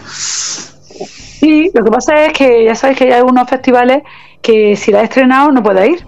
Por ejemplo, Málaga y Almería. Entonces yo tengo ahora un, dilema. Claro, tú quieres estrenarla en cuanto pueda Claro. Es que no sé, y también los gallegos. Por ejemplo, de Diputación de Lugo me llamaron el otro día también, aún le he mandado lo que me han pedido y esas cosas, porque los gallegos también nos quieren allí. Pero yo no, hombre, yo prefiero ahora mismo el sur, ¿no? No por nada, digo para estrenar. Aunque les prometí a los gallegos que la iba a estrenar allí. O sea que ahora también yo, si falta mi palabra, luego no duermo de noche. O sea, ya veremos. No sé. ¿No, puedes estrenar ¿No puedes hacer el estreno al mismo tiempo en los dos sitios? No lo sé, me tengo que informar bien de esas cosas. ¿sabes? No lo sé, digo, porque digo, de eso digo, no lo sé, digo, pero hombre, estar tú solamente podrás estar en, uno, pero bueno, puedes estar en, el preestreno en uno y en el estreno en otro. Sí, no, además de eso tenemos a nuestros actores que tienen que ir, que ellos, bueno, ellos, tienen que, ir también. Eh, además yo sé que nos van a apoyar y algunos representantes de los actores, majísimos por cierto, que estaban deseando, oye Nieves, cuando tengas esto nosotros también vamos, a apoyarte, vamos para adelante. Claro que sí, también, no. Ya te digo que a nivel actoral son gente muy grande, muy humilde y también yo he aprendido un montón de ellos porque yo les dije, oye, que mi buena prima, ¿eh? a ver cómo portáis conmigo. claro, claro que me Hombre, claro, si son actores profesionales, tú sabes, y a mí me daba miedo porque delante de ella, porque date cuenta, Wissaf ahí, eh, Del Río, Mauricio Morales, ahí, vale, eh, ¿sabes? Que Pedro Fontín también, que eh, a mí me, me, imponía muchísimo, lo que pasa que ya luego, pues ya está, uno ya va perdiendo el miedo, cogiendo seguridad, pero como sí tenía muy claro lo que quería ver, ¿sabes? Pero claro, yo a nivel está. Bueno, Julio también, tenemos a un chico que es colombiano, pero está afincado aquí en Almería, es Julio, mm, Julio César Ramírez, que también ha hecho de coach con los actores y ha sido espectacular también, lo ha, trabajado con ellos online, ¿sabes? ¿Sabéis? Por lo, porque, claro, hay cada uno de un punto geográfico diferente y también te mando un beso a Julio porque también ha hecho una labor. Pues digo que es que se me puede olvidar a alguien, no quiero, pero que son, son muchos. Pero es que, es que, es que esto, es, esto no es esto es un, trabajazo en equipo y ya está. Es que eso esto es el cine. Es gracias a todos y si no, no podemos hacerlo. Pero eso sí, a nivel de guion, lo que queremos ver, yo lo tenía muy claro. O sea, súper claro. Y Teo también. Entonces, con solo mirarnos lo teníamos clarísimo, ¿sabes? Y eso es, muy, bueno, eso es muy bueno, porque tenemos el guion lo tenemos súper claro. Y además, eh, un guion mm, a nivel técnico, no solamente a nivel técnico, sino es que es un guion sentido, o sea, que lo sientes por dentro. Y eso es muy importante para expresar luego, para expresar, comunicar y que también los actores lo hagan. Y los actores, ya te digo, los actores han, han puesto toda su pasión en esta película. ¿Sabes? Porque, porque han creído en ella, en el guion, en la película. y, y han ayudado muchísimo, muchísimo. Yo te digo que para mí ha sido un aprendizaje importantísimo. Sí, porque es que algo, algo tienen que ver la gente que se apunta a un proyecto así, ¿no? Pues si de, fuera te, dicen claro. película andaluza de hombres lobos, ¿esto, qué es? Pero algo tienen que ver cuando dicen, venga, nos tiramos de cabeza. Pues claro, claro, claro que, claro, claro, tú lo has dicho, o sea, ellos vieron algo porque si no ellos dicen, yo no me meto en esos follones, y más con una directora ópera prima, me explico también, o sea que, pues, entonces, bueno, pues no sé, creo que mi ayudante de dirección Juan Ferrer le vendió, porque los conocía, algunos de ellos, dijo, es que ella, ella me empezó a, vender, a venderle que yo soy especialista en, el mundo de los relatos y que vamos, que eso, vamos, eso es sagrado. Y la verdad que se lo soy, porque es que es mi especialidad, pero que, claro, que con eso solamente no se hace cine, hay que saber lo que uno quiere ver y quiere, quiere, quiere ver. Eso es muy importante, tener las cosas. Y a mí, a mí, eso sí, para eso sí, como pues hay que hacer lo que a uno le guste y, y sienta, porque si no también dirigir. Por eso yo creo que es importante, por eso muchísimos directores yo veo que son guionistas, porque es que es más fácil, porque si el guion lo has escrito tú, es más fácil dirigir. Porque si es un guion que te viene impuesto, em, tienes que meterte en el alma. Que también ocurre, que un director se enamora de un guion, se mete de lleno, lo hace suyo y entonces vamos para adelante.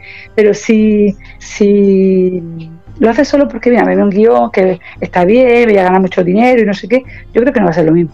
Tienes que meterte, y eso, eso, mucha profesionalidad y, y los VFX ahora ya en el cine, aunque digan que no es cine, eso, eso sí es cine y más en el siglo XXI. VFX importantísimo, un departamento que lo siento, no solamente es para videojuegos, es que el cine incluso social lo tiene. Yo con Alberto Rodríguez aprendí eso. Eh, en la isla mínima, él nos contó cómo había hecho un montón de VFX eh, la isla mínima, que ya ves, ¿sabes? Y luego fíjate cuántos primeros recibió, pero el antes y el después con VFX, vamos.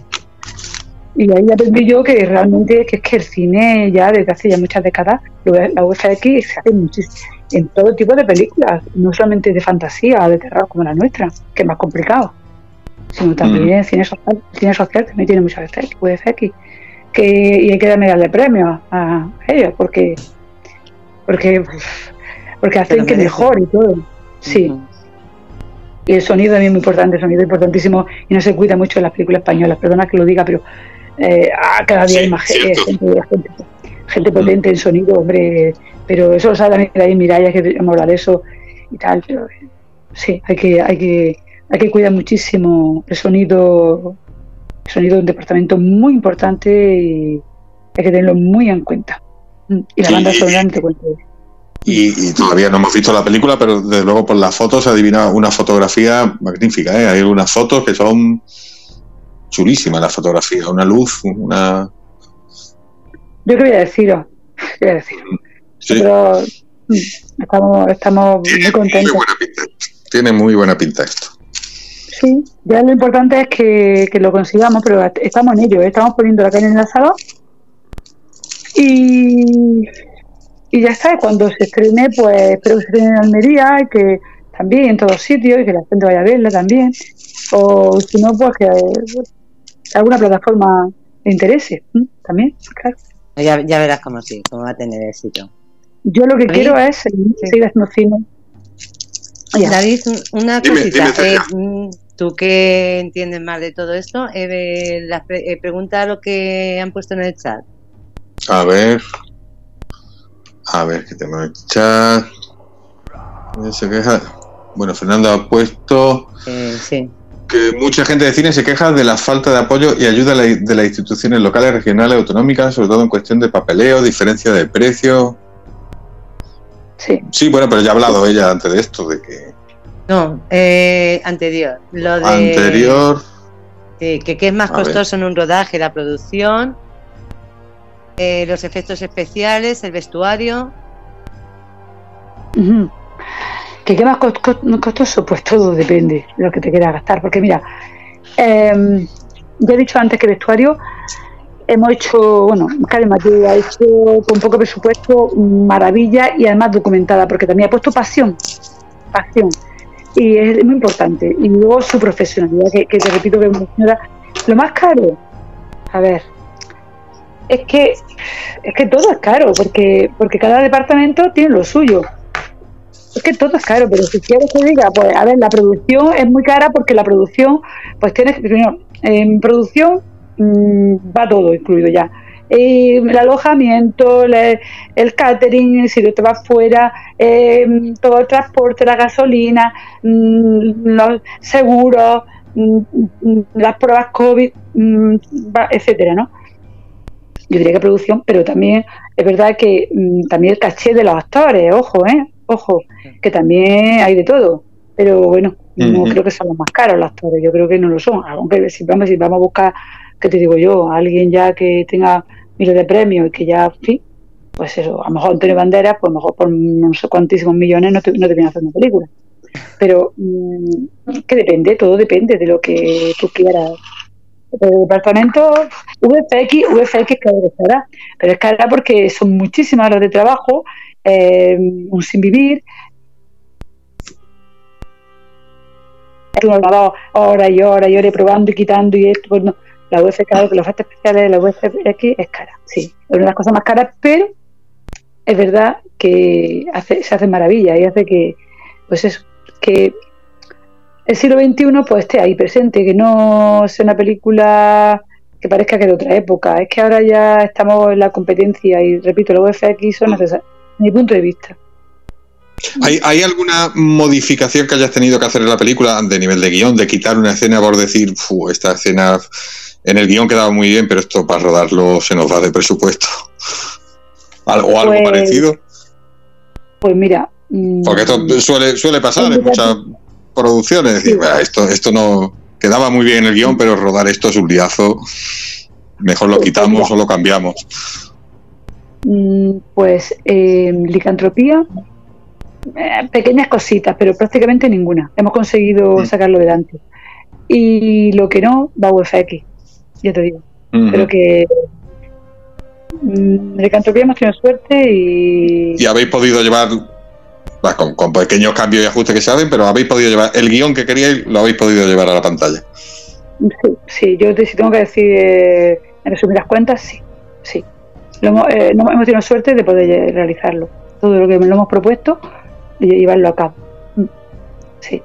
Y de verdad, ya está. Y, la ayuda, ayuda no, tampoco. Lo de la ayuda es que me he quedado antes, ya lo he dicho antes. Sí. Mm. Yo es que ya te digo, yo he sido por lo que ya cuenta mi historia. Un poco. Mm. Paralela. Es que preguntaba Fernando también. Sí. Fernando preguntaba también que cuando se tiene en mente ya la película, la localización, vestuarios, efectos especiales, actores, todo, que cómo se lograba el dinero. Mm, porque productores hay, pero bueno, tú ya has dicho que, en esta por lo menos ha sido por las circunstancias, has tenido el dinero por las circunstancias que, ocurrieron. Digamos que ha sido una, impresión privada, ¿no? De alguna manera. Mm. Y, he, dicho de dónde viene ese dinero y, y está. Pero luego también hemos tenido que, tirar de, porque no solamente eh, siempre hay más gastos de lo que, ¿sabes? Se prevé. Siempre hay más gastos. Menos no. Eso yo, habrá algún director que a lo mejor lo ha conseguido o a una productora, que seguramente lo habrá, pero vamos, yo hablo desde mi experiencia, de mi experiencia que siempre pues, sale un poquito la cosa. Si uno, si uno hace un presupuesto y, lo, y lo termina así, en producción haré un 10. Nosotros mm, estamos empezando y en producción en no eh, el presupuesto aumenta un poquito mm, de lo previsto, más de lo previsto, sí. Pero bueno, mm, no pasa nada, lo que he dicho. Hay que sacarlo adelante como sea. Ya está. Y, bueno, y sobre todo, ¿qué te digo? Hay, si hay algo que te empuja a hacerlo, pues será por algo, ya está. Lo vamos a hacer. Y ahora vamos ya a la muestra, a la muestra del cine de Jaén también el día 8 de marzo. He dicho Tomás. Ah, con el hilo dorado, sí. Vamos a ir también allí a presentar la película. Sí, la vamos a presentar en, la muestra de cine español, pero la otra película, donde empecé como ayudante de dirección y como mm. directora de producción. Mm. Sí, ahí también está David Miralles, por cierto. de Claro, claro, David Miralles también está. Y allí también ya, pues también pues vamos a tener ya una, una pequeña reunión ya para hablar de, del posible guion que estamos, pues sí, con el posible proyecto ahí en Jaén, sí vamos a hablar de eso. Vamos a intentar hablar, a ver que, a ver que sale por ahí si tenemos suerte. Sí, ¿por qué no? ¿Por qué no? Pero, yo, volvería, yo... volvería a Galicia también, ¿eh? Otra vez. Tengo también que nombrar, eh, hemos rodado en un paso maravilloso de Sito, que que se ha portado con nosotros de maravilla, el dueño del, del Pazo. Ahí hemos hecho amistad. Es un gran amigo y de hecho va a venir por aquí, va, a bajar al sur. Es una persona allí. Hemos hecho grandes amigos gallegos, ¿eh? Gente en Galicia muy maja también, que, que nos han recibido muy bien. Hemos tenido, hemos tenido de todo, porque se me pasa de todo. Pero al final, si hay que decir eh, algo, es todo positivo. Todo lo negativo se lavó en casa, como digo yo. Se lavó en casa, quedó en casa y al final todo hemos quedado fenomenal y el recuerdo es de mucho cariño, de volver, de volver a hacer algo juntos y de aquí te espero que de pronto, eh, o al norte o al sur. Y me fui también al, al norte porque la película está en el guion, es, eh, es algo que empieza en el sur y, y, y acaba en el norte. Entonces yo lo he hecho tal cual, lo dice el guion. Empezamos en el sur. Tú con, la- con las películas y como te gusta la historia y las películas que más o menos mm, puedes tener en mente, eh, yo creo que vas a tener que volver sí o sí a aquella zona. Yo creo que también que tengo que volver a esa zona. Me lo pide, me lo pide eh, en la cabeza, me lo pide el corazón, me lo pide el alma.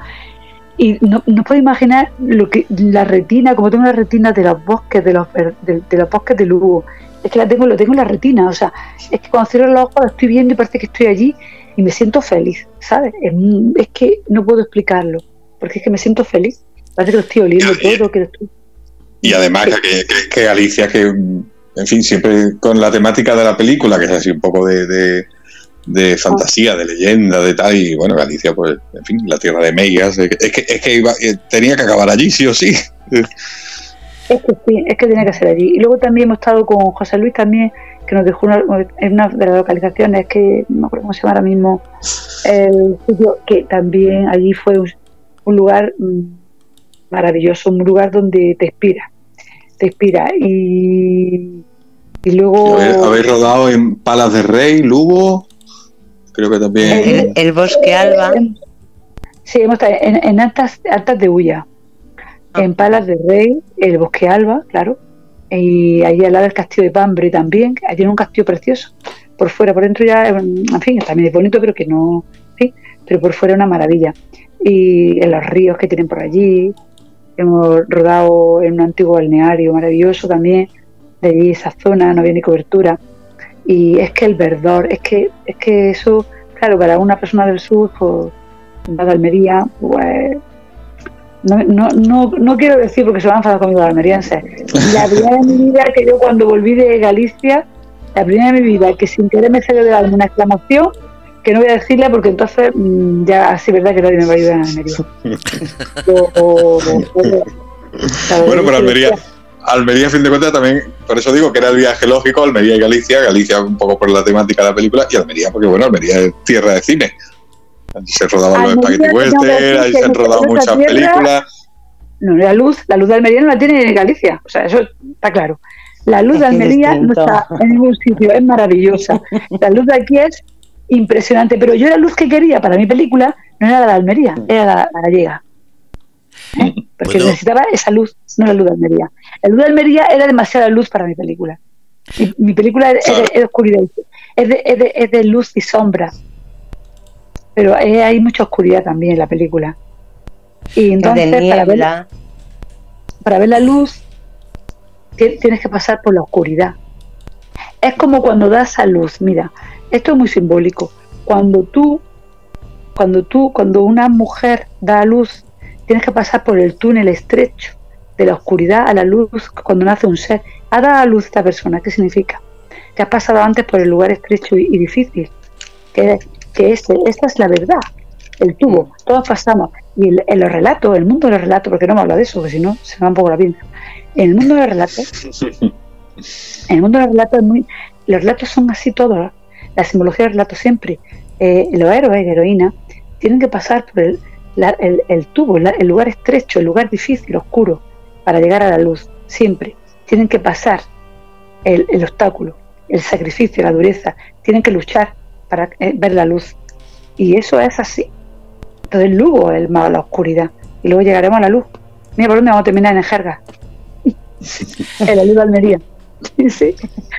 Entonces es muy importante, es muy importante que sepamos que luego la belleza, la luz, lo bonito, tiene, que, tiene un lado oscuro que tenemos que superar. ¿Puedo intervenir? Y tú eso sabes.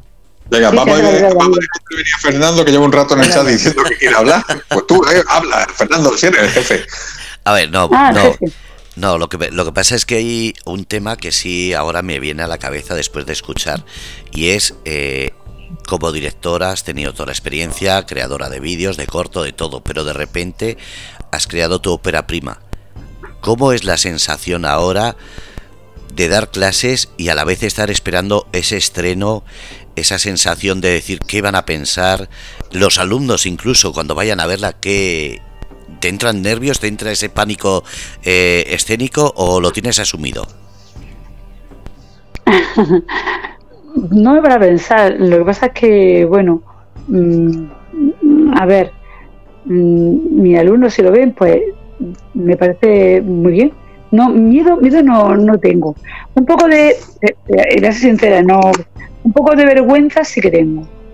Porque mm, me da un poco de vergüenza, no sé, me da un poco de gusto, porque el otro día, por ejemplo, una reunión que tuvimos online eh, telemática con eh, de una junta de dirección del área de didáctica de la lengua y la literatura, eh, pues un compañero, Rafael Muñoz, que es de didáctica de la música, me quiere mucho también, claro, estamos ahí hablando, entonces de pronto cuando en ruego de preguntas terminamos, va y suelta, bueno, tenemos que felicitar a nuestra compañera y me, entonces fue cuando yo me di cuenta que me dio vergüenza. Dijo, madre mía, que van a pensar las compañeras, van a decir, ¿y esta?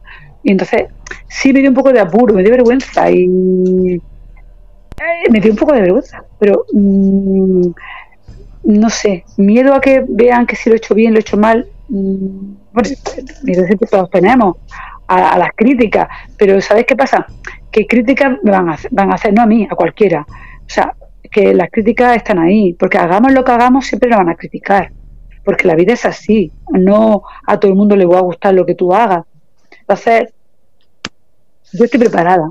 Es por eso, si para las críticas estoy preparada. Si me critican, pues le diré, pues mira, pues yo te digo que tal, y ya está.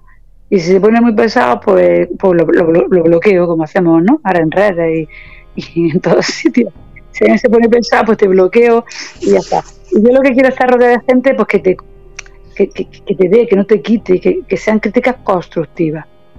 Pero, pero hablar por hablar, pues yo con el máster de cine, eh, yo lo pasé muy mal, porque hubo personas que estaban como muy envidiosas de que hiciéramos el máster de cine desde la Universidad de Almería y fuésemos los primeros.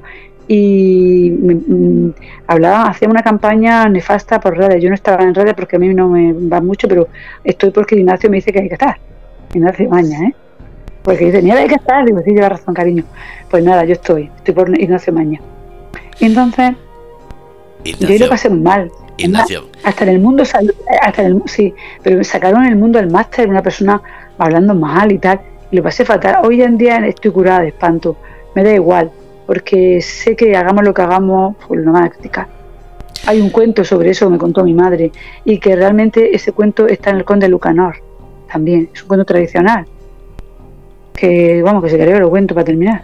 ¿no? Cuenta, cuenta, eh, pero ah, no digas para terminar porque para terminar... brevemente. Espera, espera, espera, antes de contarlo, eh, cuenta, cuenta eso, pero después cuenta, antes de despedirte, por favor, esa relación con Indaliano y con el movimiento Indaliano que mucha gente que nos escucha no entiende que hay una persona que esté dándolo todo por su por su provincia en el mundo de la cultura. Parece que algo que deberían eh, copiar muchas provincias o muchas autonomías. Pues sí. Italiano, yo, yo, yo, lo, yo mm, Ignacio Maña, yo que eh, es el seudónimo. Yo, mm, de verdad que yo no estoy en redes, yo abrí redes, pero estoy guapera y tal. Pero mm, alguna vez cuando alguien venía, yo decía, ¿quién será este hombre? Y yo, y yo claro, como en Almería, yo no he tenido está feo que lo diga, pero no he tenido yo mucho apoyo, ¿sabes? Y he andado un poco solilla por ahí. Eh, y también porque quizás porque me he sentido insegura yo misma, ¿no? Por lo mejor problema mío, no de los demás. Y me dieron mucha caña con el máster, como os dije. en la mesa del cine eh, tuve muchos problemas, pero porque había unas personas que no voy a decir los nombres, porque no, eso está feo decirlo ya, pero me hicieron pasarlo mal, eh, porque yo no entendía y era, pues yo creo que era un tema de envidia, de que, de que, eh, de que esta no vale, valgo yo, y yo qué sé, esa historia a mí me afectaba muchísimo, lo pasé mal, pero ya he dicho que después del accidente ya no me afecta nada, nada, porque ya he visto que, no, que no merece la pena. Y, es verdad que es muy importante lo que está haciendo Ignacio. Yo pensaba que era, joder, pero que va, Ignacio lo hace de corazón, porque ama a su tierra, ama la cultura almeriense, y a mí me ha demostrado que es un hombre muy generoso, y lo tengo que decir, porque yo antes tenía mis dudas, y eso no, lo he hablado con él, lo estaba escuchando ahora, sí que lo está escuchando. Mañana se enterará, pero yo decía, bueno, pues sea otro de Almería, que, pero qué va, qué va, qué va. Yo ahora que lo tengo en nuestro equipo, que está con, bueno, que él está con nosotros en nuestro equipo, que ha tenido el honor de estar con, la, bueno, la, generosidad de estar con nosotros en nuestro equipo, mm, me da cuenta de lo que Ignacio es un hombre generoso por la cultura almeriense, hace por la almeriense, ama Almería y es un hombre que, que da y que construye. Y realmente, pues, mm, con personas como él hay muy poquitas porque todos somos muy egoístas, somos envidiosos, tiramos más que para nosotros. Él también tendrá su corazoncito. A todos tenemos nuestro corazoncito, eso no, eso es inevitable y es bueno tenerlo. Pero mm, siempre, es decir, siempre pensando, yo, vale, yo, yo, yo, yo, ego, ego, pero no, no quieras para el otro lo que no quieras para ti. O sea, así de esa manera podemos ser eh, más generosos, decir, bueno, yo miro por mí, pero también miras por el otro porque es que más me da. Y además, cuando uno cuando uno no es mediocre, es cuando uno no le importa hablar bien del que tiene enfrente. porque no, necesita, no necesita eh, ningún reconocimiento, porque ya uno es libre y sabe lo que es. Los mediocres son los que criticamos, los que, los que hablamos más de los demás, los que sacamos este no, porque no sé qué.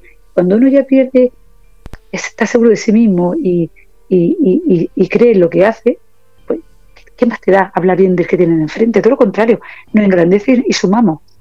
Y ese que tiene enfrente lo que hace es que al final se une contigo en, cuerpo y alma, como digo yo, y al final sumamos y hacemos cosas grandes. Sé que es bueno que, nos digamos cosas bonitas y que nos apoyemos. Pero aquí en Almería dicen que ponen muchos obstáculos la gente, que hay mucha envidia, que, somos muy pueblerinos, que somos mediocres. Eso dicen las malas lenguas, yo no lo digo. Dice. Yo llego a sentir eso, pero yo creo que no. Yo creo que mm, si tú le das cariñito a todo el mundo, lo que pasa es que es difícil también estar todo el día con todo el mundo. Si, si tú le das cariñito, esa persona luego te corresponde.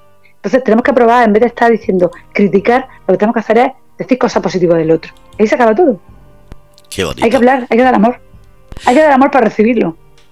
Luego ahí el lado oscuro, oscurísimo, que de esa persona tienes que alejarte. Porque no, lo que no podemos hacer es ser tibio. La tibieza nos llevará a la perdición a todo. Yo he sido tibia muchísimos años de mi vida. He sido así, pero no, no, pero sí, de tal, no sé qué. No, la tibieza es la perdición de, las personas. Ser tibio no, nos destruye. No, tenemos que, mm, que ser luz y hablar con claridad y apoyarnos, pero, pero, pero tenemos que hablar con transparencia. No podemos, no, pero sí, políticamente correcto, ambiguo. No, así no vamos a una parte. Hay que dar amor, sobre todo mucho cariño mucho amor a, que tiene enfrente y seguro que lo recibe. Y si ya es una persona que esté enferma o que sea muy malévola, huye de la maldad. Del mal hay que alejarse. No podemos ser tampoco tan, tan ingenuos de estar todo el rato con, el mal, porque si no nos tapa la luz. Yo le pongo siempre el ejemplo. Tú por una farola encendida en, una calle, en verano, por ejemplo, que en invierno, en que hace calor, que hay mucha luz, que hay mucho, mucho fuego, mucha... ¿Qué, ¿Qué, hacen los mosquitos? Se van toda la luz y tapan la luz. Pues no podemos dejar que no tapen la luz, tampoco podemos ser ingenuos. Si ves que hay muchos mosquitos que te van a tapar la luz, sepárate de ellos. Huye, pon, pon, alguna trampa para que eso para que eso no te tape la luz.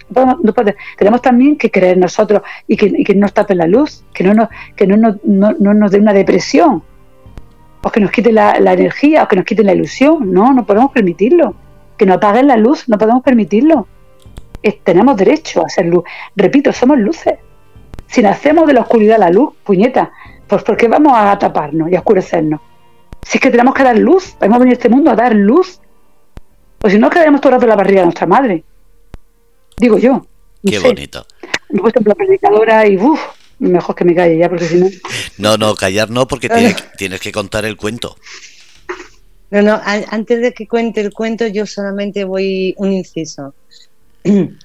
Tengo que darle las gracias a, Ignacio, porque gracias a él estoy conociendo a unas personas que aparte de ser grandes en vuestro campo, tenéis una, una humildad y una humanidad impresionante.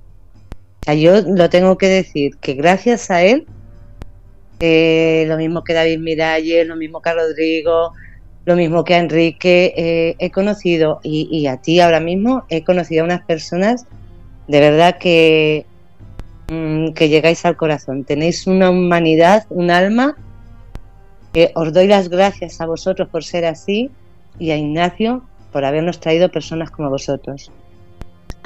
Muchas gracias y sobre todo quiero decir que si estamos aquí quizás sea porque porque el que enciende la luz es Ignacio y el que nos hace que seamos también mágicos es él, o sea que y o buena gente, porque también nos, no, ayuda a ser buenos, porque cree en nosotros y, siempre ve el lado positivo. Entonces, lo que he dicho antes, si él da amor, pues nosotros también tenemos que darlo, ¿entiendes? ¿Me explico? O sea, es que es inevitable, no podemos hablar de maldades si, si ya viene empujado por alguien, un ser de luz, como dicen por ahí, ¿no? Los seres de luz, los seres de las tinieblas.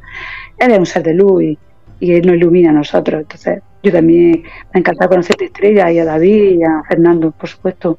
Soy muy cariñosa desde el momento cero. Se nota, eh, en la palabra, porque la palabra hay que cuidarla y la palabra, la palabra eh, sale del espíritu, del alma. Por eso hay que cuidar las palabras. Yo digo a mi alumno que cuiden las palabras.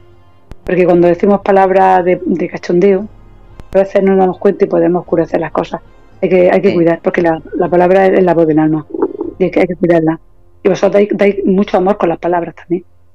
Y ya si hacemos la obra, ya, ya somos ya muy, muchas flores no estamos esta noche, pero bueno, vamos a intentar hablar de cosas bonitas para que, para que, para que seamos buenos, porque si no, no si hablamos de cosas malas, no.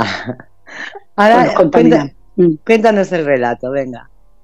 El relato, bueno, pues mira, este, como digo, es una, es, es un cuento tradicional que se ha pasado de boca en boca de generación en generación, de padre a hijo, que el conde Lucanor lo recogió, como digo, como cuento, aunque son como en variantes, él es un padre, un padre y un hijo, y aquí es, a mí me lo contó mi madre, que era de la Virgen de San José, de como se ve el Belén. Cuando el Belén que va la, la Virgen embarazada, camino de Belén para dar eh, lo contaba por Navidad, para dar el, niño Jesús que iban a hacer, que no sé qué.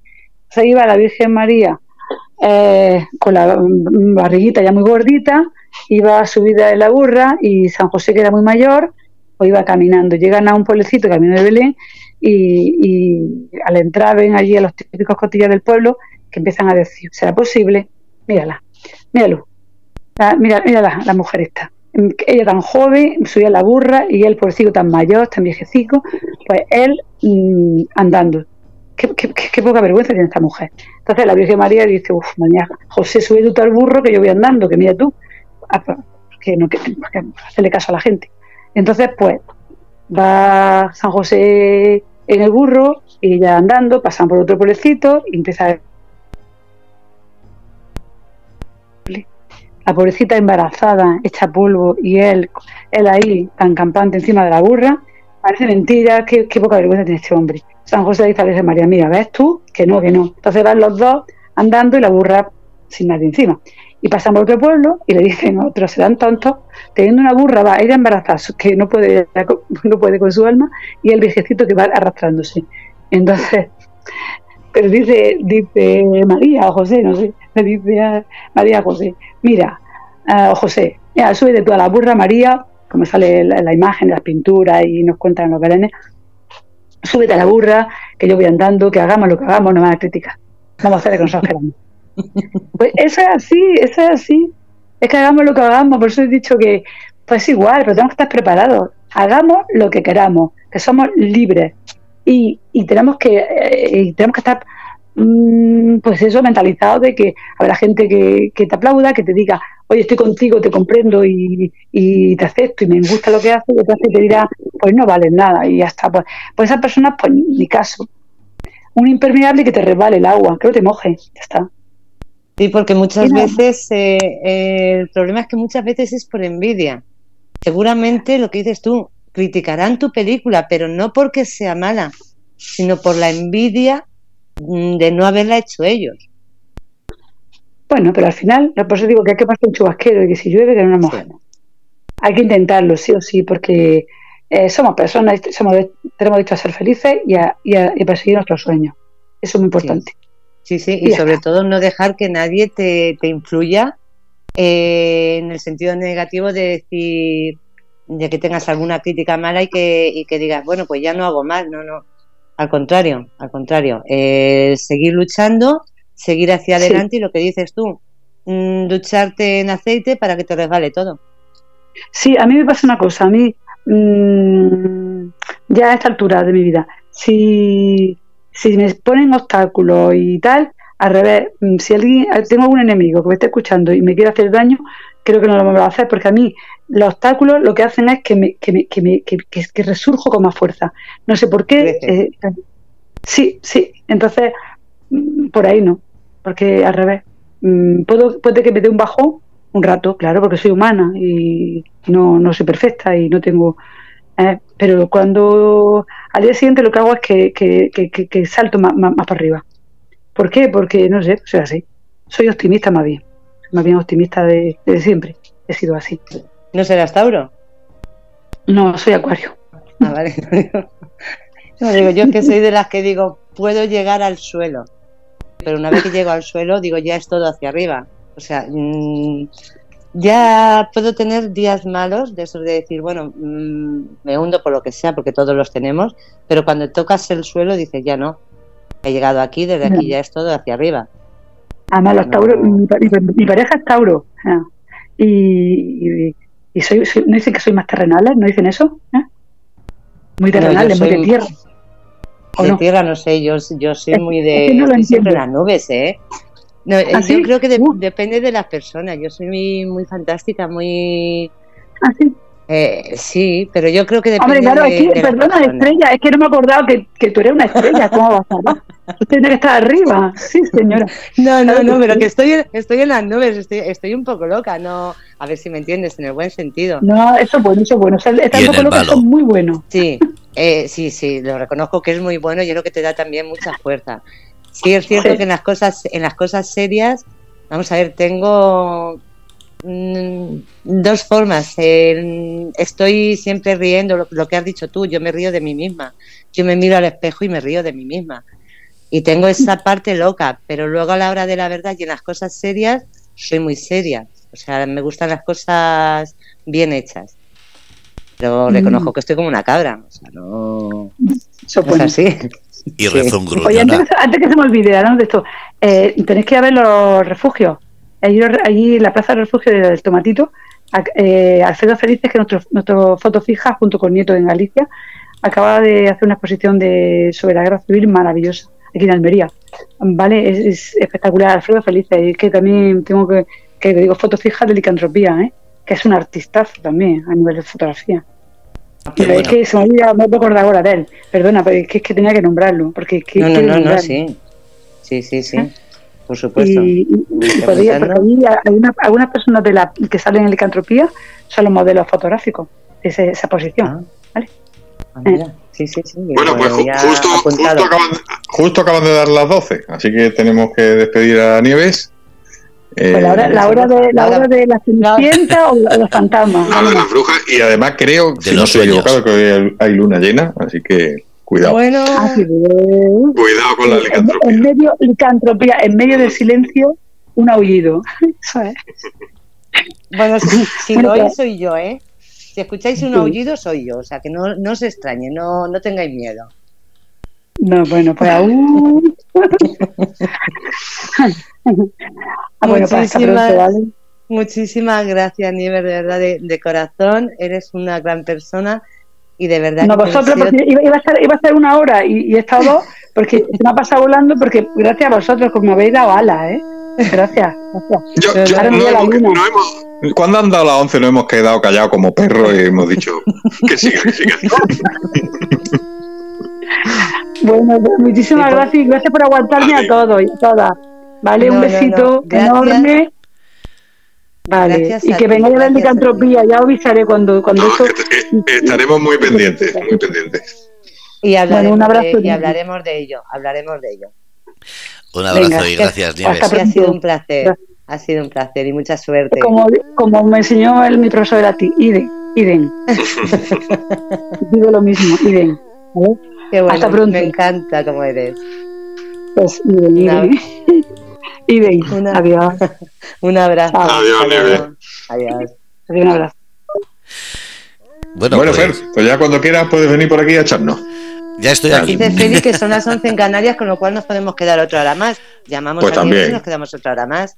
Pues también. Eh, pues sí, porque la verdad es que ha sido es un encanto de persona y bueno lo que he dicho digo se la ve una persona humilde humana sí además lo que lo que comentábamos también el día de David de pasión es que se les nota gente sí. serán profesionales porque son profesionales lo que hacen pero pero aparte hay una pasión eso, que eso ya no tiene que ver con la profesionalidad, eso ya va dentro. ¿Qué, qué pues... dice Feli? Ese lobo parece un gato, Fer. ¿Qué, qué dice? De, no, no está el gato aquí, ¿no?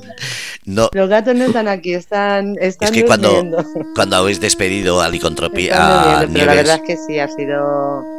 Y es lo que te he dicho, digo, el, el otro día no estuviste, digo, pero es que eh, todas las personas que nos está uh -huh. eh, trayendo Indaliano, es que mmm, tienen una humildad, un, un corazón, mmm, no sé, eh, me encanta, la verdad.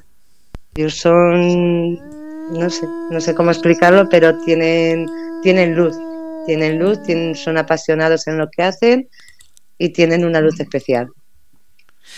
Bueno, y bueno, despediros... que, que buenas noches. Buenas noches. Que, que buenas noches. Eh, bueno, ya contaré el próximo día lo de, lo de Fito, lo de Amacovid, lo de la recogida de alimentos y la entrega de alimentos a las personas que, que lo necesitan el próximo día, al principio, lo, el próximo martes lo cuento. Y, ay, que mañana, mañana es viernes, ¿no? Así, mañana pegados a las 10. Pegados con Fred. Sí, que si no, luego digo, es que digo, ya no sé en qué día estoy. O, lo no Sé dicho. muy bien en qué día vivo. Gracias a los dos. A ti, Fernando. A ti, Fer. Bueno, pues habéis escuchado Rebelde con Causa, jueves a las 10 de la noche, aquí, en Grupo Radio Cómplices, hoy con esta directora de cine, Nieves Gómez, y como no, promocionando la película Licantropía, que no, no dejéis de pasar a visitar la, cualquier exposición o donde la vayan a exponer. Lo dicho, gracias a todos desde el Grupo Radio Cómplices, y como siempre, ser felices, soñar de colores, Carpe diem.